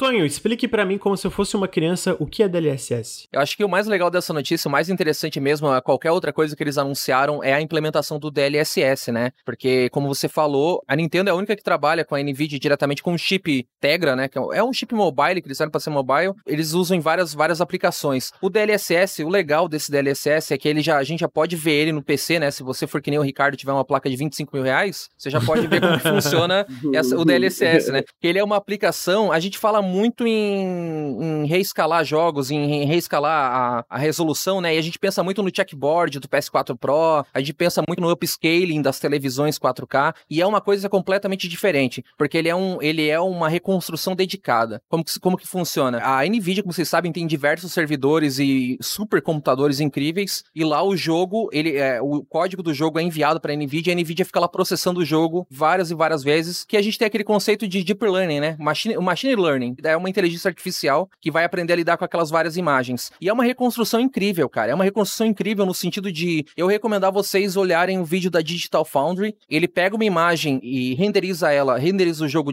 por exemplo, a 720p, e ele vai reconstruir o jogo em 4K, né? Ele reconstrói a imagem do jogo em 4K. E a gente vê, cara, que isso no Switch vai ser um benefício tremendo, porque a gente sabe os problemas do Switch, né? De desempenho de hardware. Eu mesmo, eu vou jogar o Hyrule Warriors a 300p, a 400p, então alguns momentos eu acho até injogável porque o FPS fica caindo para 20, 15 FPS. Nossa. É um negócio impressionante. Então o DLSS é a carta na manga para salvar o Switch nesse sentido de desempenho, né? O DLSS ele pega através de inteligência artificial e ele consegue reconstruir aquela imagem numa resolução maior no ponto que a imagem reconstruída ela fica mais bonita do que o nativo. Então uhum. se você pegar uma imagem em 4K nativo e a imagem reconstruída via DLSS, né, que é esse Deep Learning Super Sampling, É o nome dessa, dessa abreviação, né? Dessa nomenclatura. E a imagem reconstruída com essa tecnologia de, de supercomputadores e tal, cara, a imagem 4K reconstruída fica mais bonita do que a nativa. Você consegue é, ver é isso como aplicações como Death Stranding, né? Que já tem DLSS no PC. Eu vi, eu vi o Digital Foundry do Death Stranding. Cara, realmente, cara, DLSS fica mais bonito que o nativo, cara. É surreal. É, aquele, aquele jogo lá, o Control, o Control em,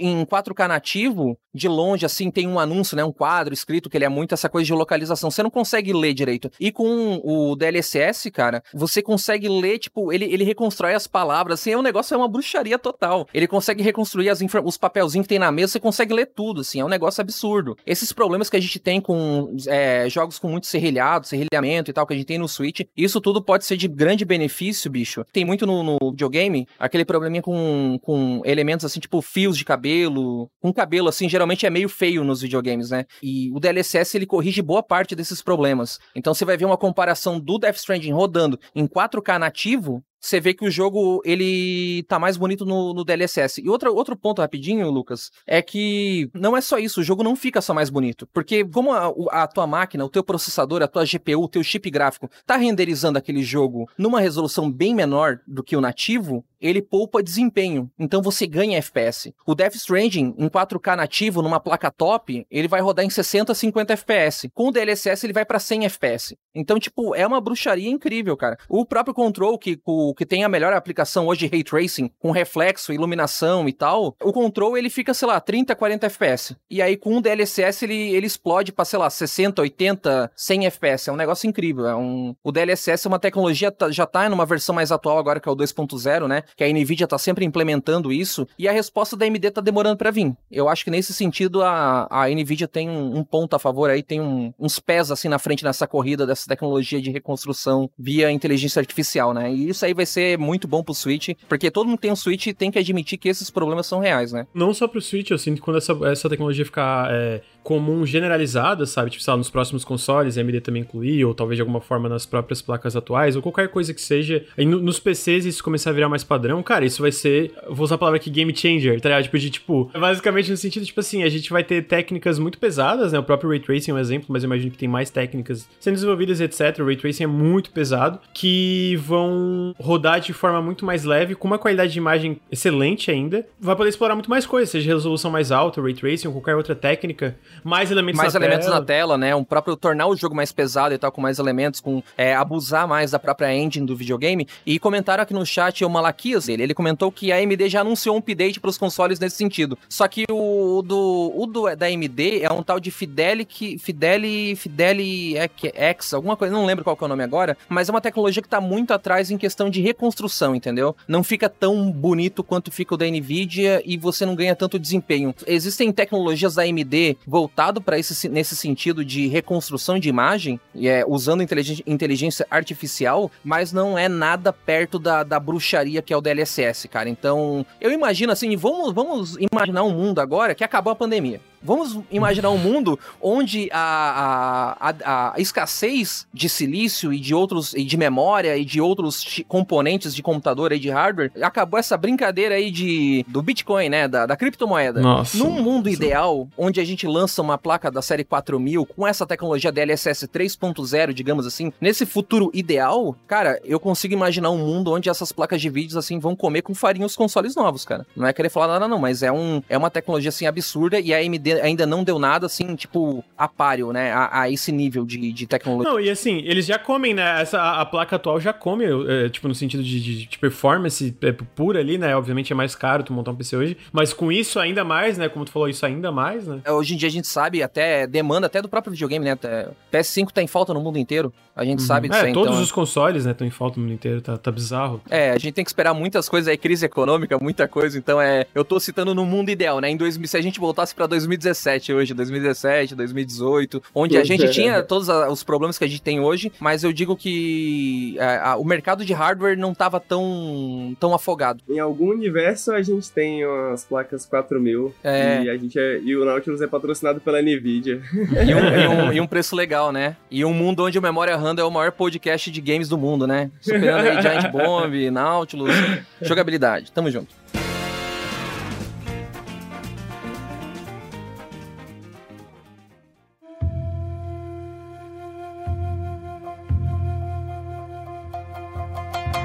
Eu vou tentar resumir, eu vou, eu vou passar alguns jogos mais rápidos. Mas assim, você fala, aí a gente dá uma nota pro que a gente achou. Mas, entretanto, a gente vai entrar agora nas duas últimas partes da pauta, que é basicamente lista de jogo. É jogo, jogo, jogo, jogo, jogo. Por isso que a gente vai fazer agora como é que vai funcionar. Não, não, não pode ter nota, mas a ideia é se, tipo, se quiserem se aprofundar, falar mais de algum jogo ou falar menos de algum jogo, vocês falam. Senão a gente passa assim, ah, porra, o que achou desse jogo? O primeira coisa é que teve o Future Game Show, um evento da Games Radar, que eles chamam vários publishers e etc para falar de jogos. Teve um pré-show da Dedelic, não sei pronunciar que é o pessoal desenvolveu Deponia, publicou vários jogos. E um dos jogos que eles publicaram, que foi o primeiro anúncio, foi Shadow Tactics Blades of the Shogun, o meu GOT de 2016, que eu saí na porrada com o Ricardo. Obviamente não saí porque senão teria apanhado, mas é, the, Shadow Tactics Blades of the Shogun é um jogo incrível da Mimimi Productions, que também lançaram recentemente Desperados 3 sob a THQ Nordic. E eles anunciaram que o jogo vai ter uma expansão standalone em 2021 chamado Aiko's Choice. A Aiko é aquela ninja, né, que tem no jogo. E basicamente são três três missões standalone, três missões grandes principais e três missões interlude, que são aquelas menorzinhas entre as missões principais. A standalone, tu não precisa do Shadow Tactics original para jogar isso. Puta que pariu, esse anúncio foi o melhor anúncio da semana, assim. Eu, eu tava tipo assim, mano, eu via o Future Game Show ano passado, foi um pesadelo, porque foi um dia de evento atrás de evento ruim, cara. Todo evento ruim. Porra, só evento merda atrás de evento merda. Aí chegou esse Future Game Show e foi tipo cereja no bolo de merda, tá ligado? Foi muito ruim. E eu tava mó assim, mano. Começou a falar de Shadow Tactics, eu falei, ah, vai ser um porte pro Switch, mano. Vai ser porte pro Stadia, sei lá, essa porra aí. Aí anunciaram uma expansão standalone. Eu fiquei, caralho! Já começou bem, então tá aí. Eu queria saber o que meus amigos acham de uma. Se você tivesse que dar uma nota de 1 a 10. 10. 10, 10 pro, pro Lucas não me banir aqui do, do, do servidor do norte. Shadow Tactics é muito foda, recomendo todo mundo a jogar. Eu tô jogando Desperados 3 agora e vou falar que, pelo menos em questão de história, ainda prefiro o Shadow Tactics, tá ligado? Shadow Tactics tem uns personagens muito da hora. A é uma das minhas personagens favoritas, está no meu coração e tô muito animado para jogar mais com ela e ver mais história dela. Mano, diálogo é muito bom, é tudo muito bom nesse jogo. Ó, eu joguei só o Desperados, ainda não joguei o Shadow Tactics, mas vou jogar porque por recomendação aqui do Lucas e do Henrique aqui, vou jogar, prometo. Jogue, jogue, jogue. Próximo jogo que eles anunciaram, então, falaram na verdade sobre um jogo chamado Hidden Deep, que é um jogo de terror onde você controla uma equipe. Eu achei que era um jogo multiplayer, mas na verdade é um jogo é single player, tu controla uma equipe de, de pessoas que vão numa base abaixo do, tipo, no, no fundo do fundo do oceano, tipo, muito, por isso que é Hidden Deep. Ele é 2D, ele tem uma. A estética me lembra um pouquinho de Carrion. E ele é inspirado pela coisa Alien e Half-Life. Cara, eu achei esse jogo bem legal. Tem uma demo agora no Steam que eu pretendo testar em live, talvez hoje ou amanhã. E ele parece um jogo bem interessante. Eu fiquei, tipo, de verdade interessado nele. Porque eu curto muito esses jogos de terror mais metódicos. Ele parece um jogo mais lento. Onde, tipo, os teus personagens são mais frágeis. Cada coisinha o teu personagem tem que fazer uma animação, sabe? Tipo, ah, tem que botar um rapel, ele vai lá e bota um negocinho pra usar o rapel e descer. Tem toda essa vibe de A Coisa e Alien também, que eu acho. A Coisa eu nunca vi, mas Alien, o primeiro filme de Alien é, é espetacular, um dos melhores filmes já feitos. Ele tem uma vibe bem é, solitária, digamos assim, desse, desses jogos e filmes que ele se inspira. Que ele também cita Half-Life como inspiração, né? Ele é definido no, na Steam como um action thriller, né? Então, o thriller eu acho que já dá essa ideia de ser uma coisa meio mais lenta, né? Uma coisa metódica. É, tem arminhas também, tem arminhas. E parece gostosinho atirar no joguinho, honestamente. O próximo jogo que eles anunciaram foi um jogo chamado. Anunciaram, na verdade, não, mostraram, que já estava anunciado um jogo chamado Glitch Punk, que é tipo um GTA. GTA old school, GTA aquele de cima para baixo, sabe? Aquele top-down. Cyberpunk, que eu sinceramente achei bem zoadinho, não gostei. Não me interessei, mas tá aí, né? Se você tivesse que dar uma nota para esse GTA, quantos vocês dariam? Ah, pela nostalgia de GTAs antigos, vou dar 8 na esperança. Vou dar um, vou dar um 7 aí, mano. Eu vi o trailer e realmente não parece muito bom, não. Mas esse tipo de GTA é tão gostosinho. Espero que seja bom. Eu vou dar um 5. Então, não, não, gostei não dessa merda aí não. Logo em seguida eles anunciaram, parece bem legal, um jogo chamado Life of Delta, um point and click que tá, está na, nas raízes aí da, da Edelic, né? Porque eu não lembro se já lançaram Deponia, aquele negócio, aquela adaptação do King Follett, do Pillars of the Earth e outros point and clicks. E esse jogo parece bem legalzinho, cara. É, na verdade é desenvolvido pela Aero Games e publicado pela Daedalic, não é desenvolvido pela Daedalic, mas é um jogo que parece bem bonitinho, é sobre a vida de um robozinho em um mundo pós-apocalíptico. E eu achei a estética muito legal e tô interessado, tô interessado. Eu ando jogando tanto point and clicks, até porque eu sinto que saem menos point and clicks hoje em dia, mas eu achei bem bonito, eu achei interessante. Pô, a estética em especial tá, cara, o jogo tá lindo. É, faz tempo que eu não me divirto com point and click, então para mim é 6. Tonho. 6 também. Ah, depois foi um jogo, aquele jogo meme lá, tipo Gang Beasts da vida, sabe? É Fling to the Finish. É basicamente dois bichinhos conectados por um elástico. Direta nota. Nota. Ah, 6. 6, eu gosto da ideia de jogos multiplayer, eu gosto desse tipo de jogo. Nota 5, nota 5. Nota 5, eu vou, vou botar um 3 aí, parece uma merda. Que isso, mano? Lucas odeia amigos. Lucas odeia a amizade e a cooperação. Nada a ver, eu gosto de Copa, isso aí parece ruim. Depois foi Inculinati, que é tipo Illuminati, só que Inculinati que é um jogo meio tático, meio estranho. Nota? Sim. E, porra, não, não, não. Esse daí eu vi algumas imagens, mano. Eu dou nota 8, eu dou nota 8. A parte da medieval que eles pegaram das ilustrações medievais é muito da hora. Tem uns coelho sedento, psicopata, é muito interessante. Não, eu, eu confundi. Oh, eu confundi, eu confundi. Eu dou 8 também. Eu vi agora, eu lembrei dele, lembrei. Porque eu procurei uma imagem dele aqui, bonitão. Parece foda, parece Parece foda. da hora, aquelas pinturas antigas e tal, né? Da eu hora. dou, eu dou zero porque eu não entendi nada desse jogo. Ah, mas não parece ruim não, é só porque eu não entendi nada não, então não vou dar nota. Vou dar, vou- não vou dar nota, então vou, vou me abster. Eu acho que o mais próximo, talvez, que dá pra gente comparar é Steam World Heist, porque ele é meio que um jogo de turno de, ou estratégia 2D. Então, eu acho que o Steam World Heist e o Steam World Heist é Ah, muito bom. porra, mas- não, o Steward Heart parece bom, mano. Isso aí não dá pra entender nada não, Henrique. Chega, tá, tá falando merda. Senhor dos Anéis Gollum. Porra, esse aí eu dou menos 5. é. Um. Isso daí, mano, é nota zero também, bicho. Ô, na Nem moral, devia mano, existir parece... essa merda aí não, mano. Ô, tomara que esse jogo que, que queime minha, minha língua, porque eu quero, eu gosto de jogos bons de Senhor dos Anéis. Mas porra, é um jogo de stealth do Gollum e sei lá, achei muito estranho. Tipo, mano, alguém gosta do Gollum, cara? Porra. O Gollum é um personagem complicado, né, cara? É um personagem complicado. Eu não sei, eu não gosto de jogo escuro, tá ligado? Ah, esse jogo ficar, mano, na caverna lá, a porra do jogo inteiro, né? Eu tô de boa. Novo gênero, jogo escuro. Jogo escuro. jogo, jogo, jogo muito escuro. Tem jogo que tem que ser claro, tem que ter cores vivas. Esse aqui o Henrique vai gostar. Aí começou o show principal, eles anunciaram Arctic Awakening, um jogo narrativo episódico que lança o primeiro episódio em 2022. Henrique, qual nota? Ah, sete. É tipo Firewatch, só que daí é Ice Watch. Ah, entenderam? É, é isso que eu ia falar, parece Firewatch, né, e tal. Eu acho que parece, parece interessante. Se a história for boa, né, eu aumento minha nota, mas vou jogar na, na, numa boa expectativa. Ah, um 6, vai, tá bonitinho, mas eu acho que eu não vou jogar não. Eu achei, eu achei que tá bem bonito o jogo, cara. Tá bem, bem, bem bonito. Eu acho que o nota 7 ali, mano, eu vou dar meu voto de confiança aí, cara. É, eu espero que seja bom. Eu acho que o trailer é bem bonitinho, é só porque, não sei. É, é muito em cima da narrativa, da narrativa ser boa, né? Porque ele é narrativo. É, Então. exato. Porque eu acho que é isso, Firewatch, tipo, porra, Firewatch, você tá lá na floresta, não é porra nenhuma, né? É bom porque os diálogos são bons, né? A história é boa, é interessante nesse sentido. Esse parece mais sci-fi, né? Tem uns robozinhos, tem umas paradinhas. Ah, o próximo jogo que eles falaram foi Returnal, que eu daria um 8 ou um 9, mas como foi, tipo, basicamente o mesmo gameplay narrado, nada de novo, vai, vai um 5 aí, né? Porra. É, eu vou dar 5 também, porque esse jogo é exclusivo, mas eu, eu gosto muito do como o combate desse jogo parece, parece muito divertido. Realmente, parece mecanicamente muito foda esse jogo aí. Só que eu vou dar um nota 4 aí, porque 350 pila, né, bicho? Dá não. Eu acho que o jogo vai ser muito bom, mas pessoalmente eu só. Eu, eu tô falando. A nota que eu estou dando agora foi pela apresentação dele, porque, tipo, é um monte de coisa que a gente já Uma viu. nota de protesto, né? Uma nota de protesto, exatamente. O próximo foi Chris Tales, que é um RPG tático. O trailer é um, um character trailer. E eu acho esse jogo bem bonitinho. Ele é um meio que inspirado por JRPG e tal. Ele é- tem uma estética bem diferenciada. Mas eu joguei a demo lá atrás e eu não me diverti tanto. Então eu vou dar um 6. E é.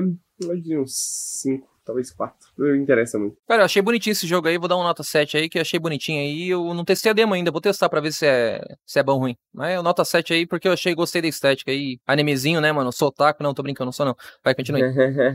Vale lembrar que esse jogo vai estar no Game Pass no lançamento, então tá aí pra quem tiver interesse. O próximo jogo que eles mostraram foi Action Verge 2. E, cara, eu gostei da gameplay, mas me deu raiva porque o cara tava falando: Não, cara, eu não posso nem falar da- da- das mecânicas porque é spoiler. E me lembrou do Henrique falando de Adios no Periscope. Então eu vou dar zero, eu vou dar zero, porque eu fiquei com raiva. É por isso que eu gosto de, do, do cara do Action Verge. E isso falando como uma pessoa que não gosta muito de Metroidvania. Action Verge é muito maneiro. E eu tô é, bem animado pro Action Verge 2. Então, o 8, 9, 8,5. Vou dar nota 10 aí, mano. Vou dar nota 10 e essa apresentação eu achei muito massa. Eu gostei da reação de vocês, cara. O Lucas ficou puto na live. Aí o cara falou assim, ó, eu não vou falar nada do jogo, só dá aqui o jogo, não vou falar nada, tá ligado?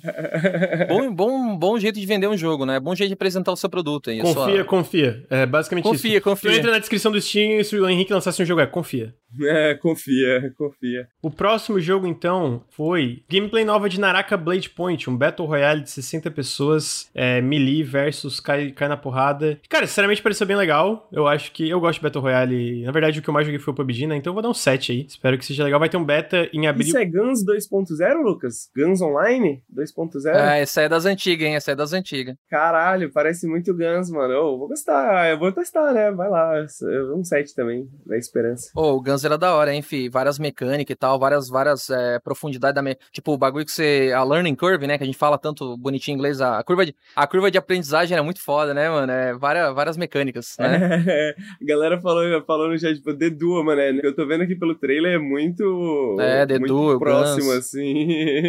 Época da Level Up, bons tempos, hein? Sim, mano, bons tempos. Época da Lan House aí, nota, nota zero, cara, porque eu tô de saco cheio de. Eu falei bem de nota zero, tá ligado? Nota zero porque eu tô de saco cheio de Battle Royale. Justo. Ah, o próximo jogo foi Savior, que é um jogo de ação e aventura mundo aberto 2D. Mano, esse aí eu vou dar um 8 porque eu gostei muito da época do Kickstarter, trailer que mostraram do Kickstarter, que foi financiado pelo Kickstarter. E eu gostei muito do que, que eles mostraram no evento, então tá aí, vai um 8. Vai um 8. Ele tem uma vibe meio cinematic platformer, só que um combate mais elaborado. Gostei pra caralho. É, parece bem interessante. Parece algo que eu ia gostar de jogar, acho que um 8 também. 8 também, interessante. Depois, Quantum Error, que é um jogo de terror em primeira pessoa. Esse jogo aí é. Achei meio zoado. Parece tipo um Doom em câmera lenta. Tudo em câmera lenta. Qualquer jogo que ele parece, ele parece, só que em câmera lenta. Então eu não gostei muito. Tipo, esteticamente é impressionante. É feito por um time pequenininho, mas eu... a gameplay eu não gostei muito. Então eu vou dar um 6 aí. É, 6. Eu acho que é o tipo de jogo que eu, eu. Eu também não gostei muito do trailer, mas é o tipo de jogo que talvez jogando Talvez jogando parecer algo que eu ia gostar, não sei. Honestamente, me bateu uma vibe meio Half-Life, assim, tipo o primeiro, tá ligado? É, eu acho meio estranho. O Shot tá falando que é o jogo do Zack Snyder, né, cara? Sem cor, sem nada, lentão. Mas é, eu vou falar um negócio, cara, eu, eu não gostei muito não, é que eu, como vocês sabem, eu sou um, até quem me conhece aí do chat aqui lá do Memória sabe que eu sou um cara frescão pra FPS, tá ligado? É, parar de mecânica, bobbing, a questão da, da, da gunplay ali, não me agradou ali, eu achei bem, bem medíocre, assim. Achei que eles botaram os esforços no lugar errado, né? Então eu vou dar nota zero aí, não gostei da parada não. Mas... pô, eu, é que eu sou frescão com FPS, mano. É tipo, pô, cê, eu, não tô falando mal do, porque é indie, tá? Tá ligado? Ah, Pega não, um relaxa. Dusk. Dusk é nota 11. É perfeito o Dusk. Mas esse aí, bicho, puta que pariu, hein? Mas o doido, mano, é que ele é em primeira pessoa e do nada vira terceira pessoa, tá ligado? Tipo, caralho, tipo... Tudo que a galera queria pro Cyberpunk, né? ele parece o é, Dark Souls de tiro, né, velho? Ah, tá falando... Né, eu vou passar, Henrique. Tá, tá bom. Próximo jogo depois do jogo que não merecia estar na pauta é It Takes Two. E aí eu vou falar 10. Ninguém pode dar abaixo de 10. Espero um dia poder jogá-lo. É meu jogo favorito e espero um dia poder jogá-lo. Nota 10. Eu não sei. Eu ainda não joguei. Joga comigo, Henrique. Vamos jogar junto. O Henrique é ser do contra, mano. O Henrique é ser do contra. ah, não. Tô gostando demais desse jogo. Viu? Eu tenho que achar alguma razão pra criticar. Viu? Tá vendo? Tá vendo? E Take Two perfeito. Perfeito só Deus, gente. Perfeito é só verdade. Deus. E quem diz que Take Two não pode ser Deus? Olha aí. ô, ô, Lucas, ô Lucas, eu sei que você jogou com a sua, a sua esposa, sua namorada. Eu sei que eu sei que você não tá solteiro, mas ô, joga comigo aí, mano. Eu não tenho duzentão, não, mano. Sério, me chama aí pra gente. A gente faz uma live lá no Memória Random lá, fi. Vai. Eu topo, mas eu tenho que zerar com ela antes. Aí depois a gente joga junto. Ah, não, claro, claro, claro. Não vou, não vou furar a fila, não. Tô te esperando, hein, Lucas? Me liga, hein? Não, tô brincando, vai. ah, o próximo jogo, então, foi Game Deck, que é um RPG isométrico, pelo que eu entendi. Mas eu confesso que eu não entendi muito bem. E aí pode ser várias coisas ao mesmo tempo. Então vou. Como eu não entendi muito bem, tem uma demo. Ou, seja, já aí, eu ia dar 5, mas como tem uma demo, vai 6. Vou dar uns. É, eu vou dar um 7 porque é de detetive. Tá, eu vou, vou acelerar aqui. Tá, vamos, deixa só dar minha nota aí, pô. Ah, eu não vi, Porra, desculpa, a gente tinha dado. Você perdão, respeita perdão. o convidado aí, caralho. Não, tô brincando. Chega dando bronca, né, mano? Não, ô, Cyberpunk isométrico, RPG, lembra o jogo velho de PC, nota 10 aí, mano. Maravilhoso. Não entendi nada, nota 10. Tá aí, nota 10. O próximo jogo é Cathy Rain Director's Cut. Esse jogo parece bem legal. E eles estão fazendo uma versão elaborada dele, já saiu, na verdade, né? Por isso que é Director's Cut. Né? Então eu vou dar um 9. Quero jogar. Parece legal pra caralho. Foi um dos primeiros jogos publicados pela Raw Fury, que é o pessoal que tá publicando Sable agora e tal. Então eu tô bem curioso e tá aí. Vou dar, vou dar um 9, vou dar bem, nota alta aí. Vou dar uma nota 6 porque é point and click. Point and click vão ter que merecer meu amor. Nota 8, parece legal. Pois foi tipo uma coletânea de trailers da Team 17. Ah, vou dar uma nota, uma nota, uma nota 8 aí, tem bastante jogo legal aí, tem Overcooked, tem o aquele Teamezia que a gente falou mais cedo, tem um jogo que é tipo um Prison Architect, só que é de culto, tu faz o teu culto. Ah, esse parece bom, hein, mano. Porra, vou dar 10 por causa desse jogo aí. Mas tá, tá aí, tem vários joguinhos, eu vou dar um 8 aí pra esse reel porque tem bastante coisa que eu me interessei. Vocês não vão falar nada não? Tô esperando a nota de vocês. É, não, eu, eu, eu falei isso, né? Falei que, pô, nota 10 por causa do joguinho do culto, parece bom, tem bastante coisa Nota boa. 10, nota, nota 8 nota 8, nota 8. Ah, tem aquele jogo SWAT 4 também, né? Pô, aquele vai ser bom também. Ready or Not, tem esse de piratinha aí que parece legal. Então tá aí. Ah, próximo jogo foi Back 4 Blood. Teve uma gameplay demo do Back 4 Blood. Mano, assim, tá clank, tá caro, mas, mano, 10. Eu, eu sou otário de Left 4 Dead, mano. Não tem, não tem. Eu sou otário de Left 4 Dead. 8. Na esperança. Vou dar 7 aí. Tomara que seja bom. Ah, o próximo jogo foi uma montagem de jogos independentes. É, não teve tanto jogo que eu me interessei, mas como é montagem de jogo independente, eu vou dar, dar um 10 aí. Sempre bom. Teve Minute, teve Minute of Islands, que é um jogo que eu quero muito, então tá valendo. Ah, vocês têm uma nota? Ou posso pular? Esse eu não vi, esse, esse, eu, não, esse eu não cheguei. Esse, esse Real Tem eu o não cheguei a ver. Fantasian na- no, no, no Reel e tem Minute of Islands. Já pode dar 10, vai. Nossa, esse Minute, Minute of Island parece muito bom. Parece, A, dema, a dema do caralho, a dema do caralho. Tem aqueles outros dois jogos que tu gosta. Tem aquele The Wandering Village, que é aquele City Simulator em cima de um dinossauro gigante.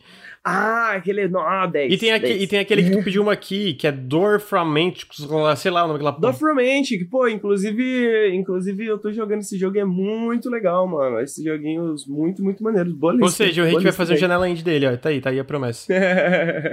Tonho, nota? Já que é jogo indie, eu vou dar nota 10, cara. Nem vi, mas é nota 10. Depois foi The Longest Road on Earth, que é um jogo sobre andar numa estrada aí solitária com música bonita tocando no fundo, publicado pela Raw Fury também. Vou dar um 8, porque esse jogo parece bem, bem bonito. É, é interessante, né? Oito também. É 8, é 8. Eu vou botar aqui, ó, os jogos que eu achei mais interessante. Pular tudo. Acabou. Vários jogos aí teve, tá? Tudo nota 10. Teve Sub Rosa, que é um publicado. É, eu sou comprado pela Caralho, Devolver, né? Parece vai ser muito bom. Eu sou comprado pela Devolver Digital, que é basicamente eles chamam de cães de aluguel, é, em multiplayer de cães de aluguel. Então parece bem interessante. O trailer foi muito legal. Então eu dou um. Esse parece ser incrível. 10. Eu dou um 8. Então um 8 ele é meio, meio, meio doido. Tonho. 9, 9, 9, 9. Pare... oh, parece muito doido esse jogo aí, velho. Ah, e depois eles mostraram. É porque daí eles mostraram coisa de Life Strange, mas nada novo. Daí eles mostraram gameplay do Sifu. E aí o Sifu é aquele jogo meio. De, de- de luta, sabe? Então esse eu dou 10, quero muito esse jogo é dos desenvolvedores do Absolver. 10 também. Artes marciais, né? Meio John Wick e tal. Aquelas sequências de, de luta em corredor e tal. Gostei, gostei. Nota 9 aí. E eles encerraram com Kena, que daí não é coisa nova também, foi uma montagem de gameplay, eu achei legal. Vou dar um 9 aí, porque o Kena eu acho que vai ser do caralho. Foi trailer novo, alguma coisa assim? Gameplay nova, alguma coisa? Ou Foi não? basicamente os trailers antigos com umas gameplays novas no meio, assim. Mas nada, nada super novo, tá ligado? E tal. 8 porque eu gosto de ser do contra. O Lucas deu 9, eu vou dar 8. Acho justo, acho um argumento válido. Depois a gente teve, começou o evento do ID at Xbox, não foi logo depois, né? Depois generalizando. Eu vou citar os jogos. Vocês quiserem falar de algum, me interrompam. Exomecha, agosto de 2021, free to play, console e PC, é um jogo de ação, tirinho, porrada e bomba. Vou dar 5 porque é free to play. Ele, é- ele, é- ele é meio Halo, né, cara? Eu não. Achei, achei meio, meio louco, meio doido, né? Dá, dá pra dar uma nota 6, hein? Depois foi o The Ascent, eles mostraram um, um jogo, um trailer focado em co-op do The Ascent. Ah, ele vai estar no Game Pass lançamento, eu vou citar os jogos que vão estar no Game Pass lançamento, console, PC e cloud. Achei o trailer do caralho, esse aí eu vou dar um 9. Porque eu achei Nove muito foda o trailer, co-op, loot, tirinho, porrada, bomba, cyberpunk. O Tonho vai dar 10, né? Cyberpunk. Nota 10, nota 10, claro. Ó, o Lucas tá me lendo aí, Lucas. Nota 10. Depois, eles mostraram Omino, um jogo de plataforma 3D que teve uma demo aí num dos eventos do Steam. Desenvolvido por uma pessoa só, muito impressionante. Eu amei a demo desse jogo, então, e eu achei o trailer novo muito legal, então eu vou dar 10. eu não joguei a demo. 8. Uma vibe meio Zelda, né, cara? Aquele mundo aberto, assim, pra tu explorar e tal. Bacana, nota 8. Bem bonitinho o jogo, bem desolador, assim. Gostei, bonitinho. Tu sentiu uma vibe meio Zelda nele? Eu não sei se eu diria Zelda, mas eu entendi, ele é um pouco meio... Pegar o Breath of the Wild meio introspectivo, assim, meio abertão e é, é, é, tem, eu sinto que tem um pouco disso também. Mas ele é mundo aberto? Eu acho que ele é mundos abertos que tu explora, sabe? Tem esses Segmentado, hubs, digamos assim. Esse vai estar no Game Pass de PC, Xbox, é, PC, console e cloud no lançamento também. Aí sai em 2021. O próximo jogo que eles mostraram foi The Wild at Heart, que é um jogo tipo Pikmin-like. Vai sair dia 20 de maio pra PC, Xbox Series X, Xbox One e no Steam também. Ele vai estar também no Game Pass de PC, Xbox e cloud no lançamento. Achei bonitinho, achei charmoso. Eu joguei a demo, achei. Eu vou dar um 8. Vou dar um 8. Eu vou dar um 8. Não joguei a demo, mas vou dar um 8. É bonitinho, charmosinho mesmo. É bonitinho, bonitinho. Eu nem- sabia que tinha demo, cara. Vou dar um 8 aí. Bonitinho. Demo não tem mais. Teve uma época ali, mas tiraram Não tem a demo mais, agora. Não. The Wild Heart também no Game Pass. Ah, depois. Teve Void Train, que é o jogo de trem interdimensional que você explora. Não tem trailer desse pra mostrar porque eu não achei. 9. 9, eu vou de 9 também, que eu achei legal pra caralho. É um trem interdimensional que tu vai passando por vários planos e tem que sobreviver, e tem monstros estranhos, e tu vai dando upgrade no teu trem com os amiguinhos. Eu vou dar um 9. É um jogo que eu tô esperando aí faz tempo também, nota 9. Eu tô acompanhando faz tempo. Ele já tem página na Steam, já tem um tempão, cara. Tem, ele vai sair em 2022, ainda vai demorar um pouquinho ainda. Gente, depois teve uma montagem rápida de jogos vindo pro Xbox. Eu vou citar todos, porque não vai dar tempo se não citar, tá? Então não precisa dar notas, no final você der uma nota geral. Aerial Knights Never Yield, The Forest Cathedral, Princess Farmer, Space Lines from the Faroge, eu não sei o que é isso, Little Witch in the Woods, é, Knight Squad 2, Iron Corbo Kung Fu Janitor, Echo Generation, Alba, a Wildlife Adventure. Mad Streets é um joguinho de lutinha, tipo, brawler. Vou descrever rapidamente aqui cada um. Rift Breaker é um RTS de uma pessoa só, Tower Defense. And Airport for Aliens Currently Run by Dogs é um jogo de primeira pessoa onde você vai no aeroporto que é dirigido por cachorros. A Super Space Club, não lembro o que, que é. Lake, tu é uma carteira entregando cartinhas numa cidade. The Big Con, não lembro o que, que é. Atrio, The Dark Wild, não lembro o que, que é. Cloud Gardens, você cuida dos seus jardins que ficam no topo de construções abandonadas. Alchemic Cute, você é um alquimista. Griftlands, jogo de cartinha RPG, uma merda. É, Adios. É, bom, é bom, é bom. Adios, É o bom, jogo, pô. Adios, o jogo falou, não, não, não, não, não, tem, não dê liberdade pra ninguém falar não, eu sou host. Adios, jogo de cuidar de porco. Klause, não lembro o que que é. Onsen Master, você cuida de onsen, mas eu não sei o que é também, não lembro. D&D Dark Alliance, é um jogo de D&D co-op de, de, de porrada. Logo depois dessa lista enorme, que eu vou dar um destaque pro Iron Corbo Kung Fu Janitor, que parece legal pra caralho, é, a gente teve o anúncio do Moon Glow Bay, desenvolvido pela Bunny Hug Games, são 11 pessoas. Uma das pessoas, inclusive, é a Lu Nascimento, ela é brasileira, a Luciana Nascimento, ela é uma artista muito foda. E, mano, esse jogo parece do caralho. Ele é um slice of life RPG numa ilha de pesca, onde você vai criando a comunidade, melhorando a cidadezinha, enquanto você explora essa ilha e descobre os segredos dela, onde falam que tem monstros, mas são só histórias, mas alguém morre pra um desses monstros no começo do jogo. E aí você continua no Bonitinho negócio. demais o jogo, hein? Muito bonitinho demais, é voxel, né? O visual é em voxel. E ele, inclusive, tá aí, vai estar no Game Pass no lançamento para PC, console e cloud. Gente, vamos lá, esse aí, esse aí eu quero nota. Ah, 10, 10, 10. 10. Tamo, tamo, tamo junto, porque é 10 pra mim também. Logo depois eles mostraram Art of Rally. Na verdade, ele é um jogo que já saiu, mas eles confirmaram para Xbox One, Series X e S e pra Game Pass de PC. Ou seja, Game Pass de console e PC vai sair esse ano. É um jogo de rally muito bonitinho. Ele é bom, hein? É bem gostosinho. Já tem na Steam já pra quem quiser comprar, mas eu recomendo esperar o Game Pass, né, bicho? É, não tá fácil pra ninguém, né? Jogo bonito, bonitinho, né? De rally, de fazer driftzinho, de... Achei bem bonitinho. Dei uma testadinha nele. É, tá, esse aí eu dou um 8. É, eu dou um 8 também. Dou um 8 também, merece. Logo em seguida é Craftopia. É um jogo que, tipo, é tudo ao mesmo tempo. 10. Porra, Henrique nem jogou, vai tomar no cu. é, é tipo. Porra, mas a ideia é boa, mano. Porra, é. 10. A ideia dele é ser Breath of the Wild, Rust, Ark, é, é, é, Fortnite. é, Minecraft. tudo ao mesmo tempo. Faz alguma coisa bem feita? Não, mas faz tudo ao mesmo tempo. Você jogou, Lucas? Tem que te dizer? Virou carteirinha gamer aqui? Pode mentir? tá, eu dou, dou, dou um 6, vai, tá bem feitinho, ele mas. fizer tudo bem ao mesmo tempo, e aí? Pô, mas tu acha que ele faz, Tonho? Olha pros meus olhos, tu acha que ele faz? Deixa eu olhar aqui teus olhos aqui. Cara, não sei. Vai que faz, né? Cara, é intimidador, né? O Lucas olhando, não olha pra mim, não, Lucas.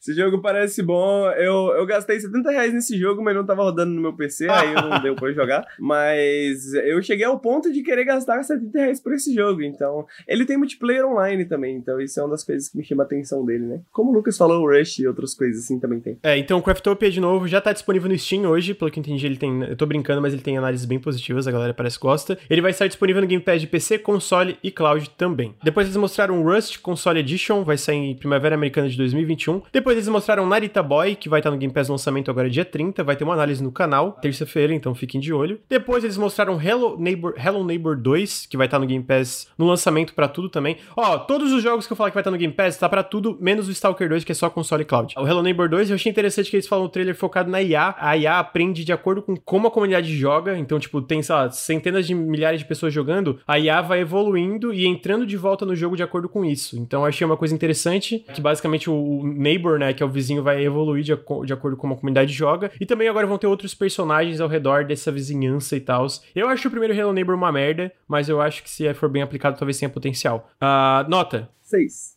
5, tô junto. Tamo junto. Depois eles anunciaram o Soup Pot pra agosto de 2021. É um jogo sobre cozinhar. Ele tem uma rede social interna, de, tipo uma rede socialzinha que tu pode divulgar entre amigos, talvez, tipo, que tu tenha linkado e tal. E ele tem mais de ele tem mais de 100 receitas internas, mas na verdade é um jogo de cozinhar livremente. Não tem a receita te falando Dez. como tu cozinha e tal, né? Ele é feito das Filipinas, então, tipo, é um jogo, né? É uma região que tem a, a gente tenha tanto jogo em desenvolvimento que a gente sabe, tipo, em um evento grande assim. E ele sai pra PC, Series X, S e Xbox One em agosto de 2021. Pra mim é 10. Parece 10, bom. 10, 10. Eu vou, eu vou um 8. Eu achei um pouquinho estranho o trailer, mas vendo, vendo as duas meninas que desenvolvem o jogo falando, é, não sei se elas são o time todo, eu achei muito interessante. O próximo jogo é o Demon Turf. Ele basicamente é um jogo de plataforma 3D que mistura com personagens que são sprites em 2D, basicamente, é uma, uma mistura muito doida. Ele foi um anúncio que ele está sendo publicado pela Playtonic Friends, a gente discutiu nisso numa live que o Henrique tava, inclusive a Playtonic agora também é publisher, que é o pessoal do Yooka-Laylee. Então ele é um jogo de plataforma 3D que parece muito legal, é tipo meio que um collectathon dividido por fases. E esse trailer mostrou uma. Ele tem um,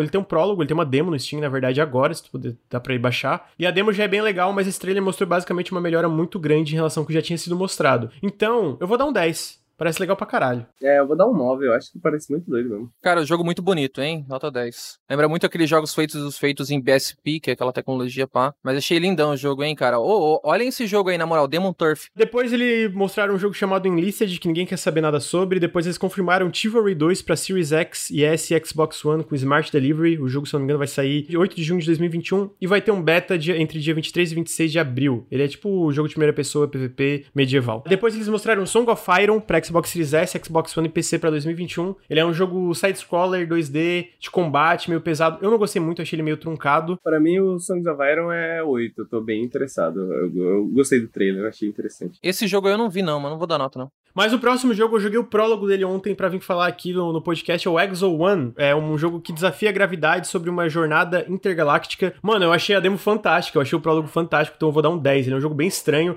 É sobre então dá pra frente, mas ele tem um climão muito da hora, muito da hora. Ele parece ter uma história meio estranha, então vai o meu 10 aí pra esse jogo. 10, 10, diferentão.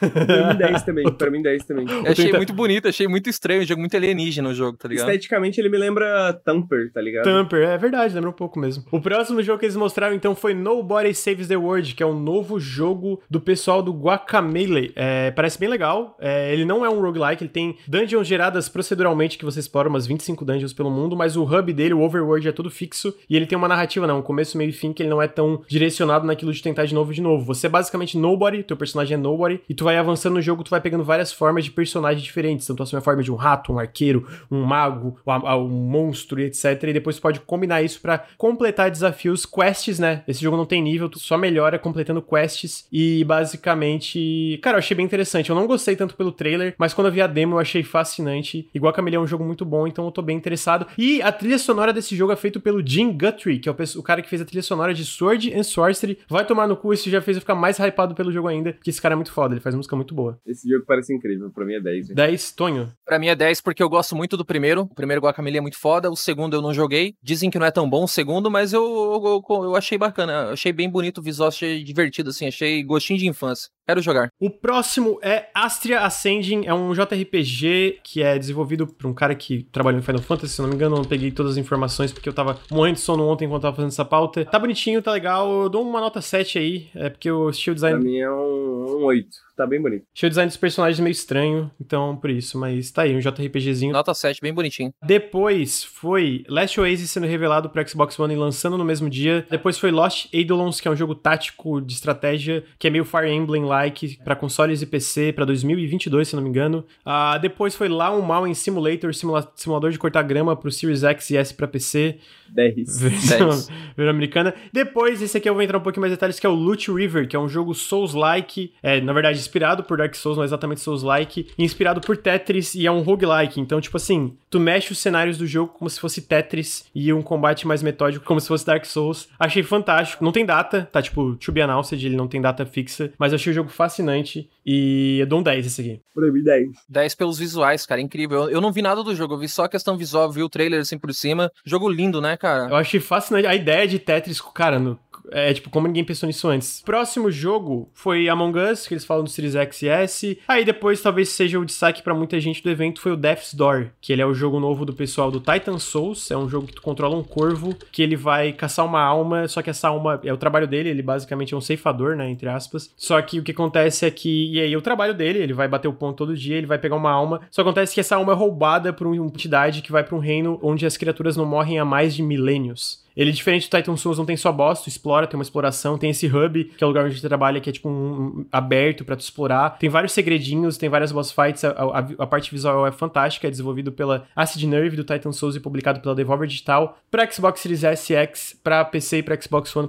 confirmado para 2021. Achei esse jogo espetacular, mano espetacular. Lindíssimo, sem defeitos. 10. É, eu dou 10 pra esse. Meu favorito do evento aí, nota 10. Nota 10? Então tamo tudo junto nota 10. Esse aí com certeza vai ter uma análise no canal no lançamento, então fiquem ligados. Aí depois eles mostraram o Second Extinction, que vai estar no Game Pass, no... confirmaram que ele vai sair no Game Preview do Xbox em abril, vai estar no Game Pass. We Are The Caretakers, que é um jogo tático de afrofuturismo, pelo que eu entendi mais ou menos, parece bem legal também. Depois Blaster Master 03, confirmado pro Xbox One e Series S, 29 de julho de 2021. Teve um update, um update de Stalker 2, onde eles mostram umas modelagens e armas. Você pode customizar o seu dente no Stalker 2. Você pode substituir um dente seu por um dente de ouro dentro do jogo se você quiser. Isso é incrível, Lucas. Isso é incrível. 10. 10, tá aí. Primeiro Stalker é um dos meus jogos favoritos da minha vida, o Shadow of Chernor- Chernobyl, se eu não me engano. E aí eu tô hypado aí pro 2 aí, boladão, cara. Na moral, joguem Stalker, né? Joguem com modzinho e tal, porque o jogo é bem quebrado. Tem um desenvolvimento super conturbado aí, mas eu tô hypado. Stalker é foda. Stalker é foda, tá aí. Ah, logo depois a gente teve mais coisas sobre 12 Minutes, mas não tem data de lançamento ainda. O 12 Minutes é aquele jogo que é um loop de 12 minutos. Você e sua esposa estão sendo assassinados repetidamente, super saudável. Depois teve Last Stop, que é um jogo que parece muito estranho. Teve uma demo dele ah, confirmado pra consoles e PC também, não, não tem Game Pass. E aí a gente chega na parte que todo mundo quer saber, que no final eles fazem uma, encerram com uma montagem do que vem no Game Pass. Então eu vou passar rapidamente o que vem no Game Pass. Atenção, todos os jogos que eu vou citar vêm pra Game Pass de PC, de console e de cloud, fora Stalker 2, que só vem pra console e cloud confirmado até agora. Então, Recompile, que é um Metroidvania 3D, bem, parece bem interessante, tipo, dentro de um mundo digital. The Wild at Heart, que é aquele jogo Pikmin-like. Astria Ascending, que é aquele JRPG que apareceu 2D bem bonito. Omino, é, que é aquele de plataforma 3D. She Drinks Elsewhere, que é um jogo meio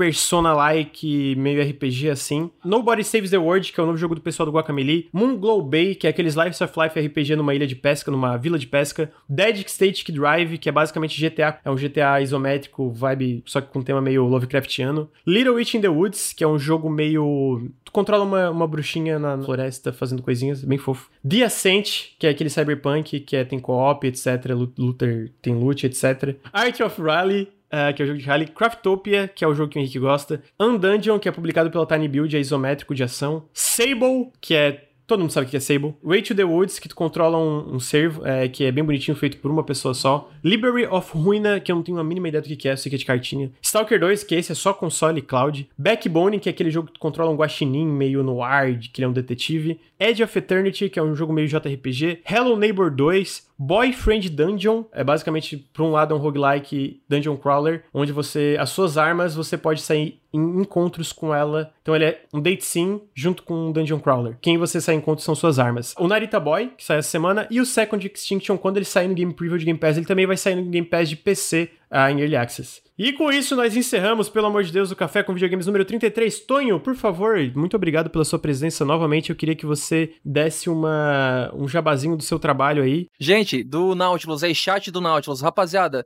você que tá ouvindo gravado também, eu convido você a conhecer meu trabalho. Memória Random, a gente fala sobre videogame de uma maneira descomplicada aí para tentar atingir um público aí. A gente fala de uma de jogos alternativos aí, jogos indies. A gente fala de jogo retrô também. Então, lá a gente fala de videogames, a gente faz live jogando. Então, se você quiser conhecer o nosso trampo, é twitter.com/barra random podcast com M. Lá tem o nosso, como se diz, o nosso Linktree, né? Todos os nossos links do servidor do Discord, a live, as plataformas, a gente tá em todos os agregadores de podcast. Então, convido você a conhecer o nosso trampo. De novo, né? Eu queria agradecer aqui ao Lucas, ao, ao Henrique, todo mundo do Nautilus aí que faz parte aí, o Ricardo, o Bruno, o Nelson, o pessoal aí, gente boa pra caramba. Muito obrigado pela, pelo convite, na moral. Tamo junto. Valeu pela oportunidade, Lucas. Obrigadão mesmo, tamo junto. Que isso, tamo junto, cara. Fico feliz que Obrigado você, Tonho. Henrique, tem um, algum, algum recado final que tu quer dar? Ah, não, eu queria mandar um beijo pra todo mundo que tá ouvindo, todo mundo que tá aí ao vivo no chat. Sempre muito gostoso participar do Café com Videogames. Hoje tava mais quietinho, acho que eu dormi pouco também. Eu, eu, eu fui ler a pauta, era três e meia da manhã. Aí eu agradeci o Lucas por ter enviado o link da pauta. Aí o Lucas, de nada, tá tranquilo. eu vi lá o Lucas online recentemente. Eu tava terminando a pauta ainda. Então, é, essa noite todos dormimos tarde e tal, mas foi, foi um ótimo podcast, como sempre, Lucas. Então tamo junto. E eu digo aí pra quem está escutando, vendo ao vivo, muito obrigado. Lembrando que o Nautilus é financiado coletivamente. Se você curte o projeto, por favor, considere apoiar em apoia.se barra Nautilus ou picpay.me barra canal Nautilus. Faz mais diferença do que vocês imaginam. E para além disso, se você assinar o Amazon Prime, considere mandar um subzinho aí, porque ajudar a gente a bater essas metas diárias está fazendo uma diferença gigantesca pro canal também. Vocês não têm ideia de como tá fazendo uma diferença. Então, fica meu apelo tanto para mandar um sub, como para apoiar a gente em apoia.se barra Nautilus ou picpay.me barra canal Nautilus. Para além disso, quem tá escutando no feed, Twitch, fica o meu convite, twitch.tv barra nautiluslink. Pra quem tá vendo ao vivo e não conhece o nosso canal, a gente tem youtube.com barra nautiluslink também, a gente tá lá no YouTube. E a gente tá no TikTok também, mas isso fica pra outro dia, porque a gente não tem nenhum vídeo no TikTok. um rapidinho, eu queria agradecer aí ao chat, agradecer a minha equipe lá, o, o Bruno, agradecer o Megazão, o Blader, todo mundo que participa lá do Memória Random. Eu queria também mandar um abraço pro Berge, o César, que é o artista que fez essa ponta aí, ele, ele indicou o nosso trampo pro Nautilus, e o César é um baita de um designer aí, foda pra caramba aí. Muito obrigado. Eu, tô... eu queria mandar esse beijão aí pra ele e deixar registrado, né? Um beijo pro César também. Um Sempre vou mandar um beijo pro César. E Disco Elysium Final Cut amanhã. Disco Elysium é Final é Cut amanhã, é verdade. verdade. O chat tava ensandecido pedindo pra gente falar disso. Tá aí, amanhã. tá aí o comentário. Amanhã. amanhã. É, vem aí. Gente, com isso então a gente encerra o café com videogames número 33. Muito obrigado para todo mundo que veio. Muito obrigado, Tonho. Muito obrigado, Henrique. E até semana que vem, gente. Valeu. Valeu. Tchau, tchau. Obrigado, gente. Falou, falou.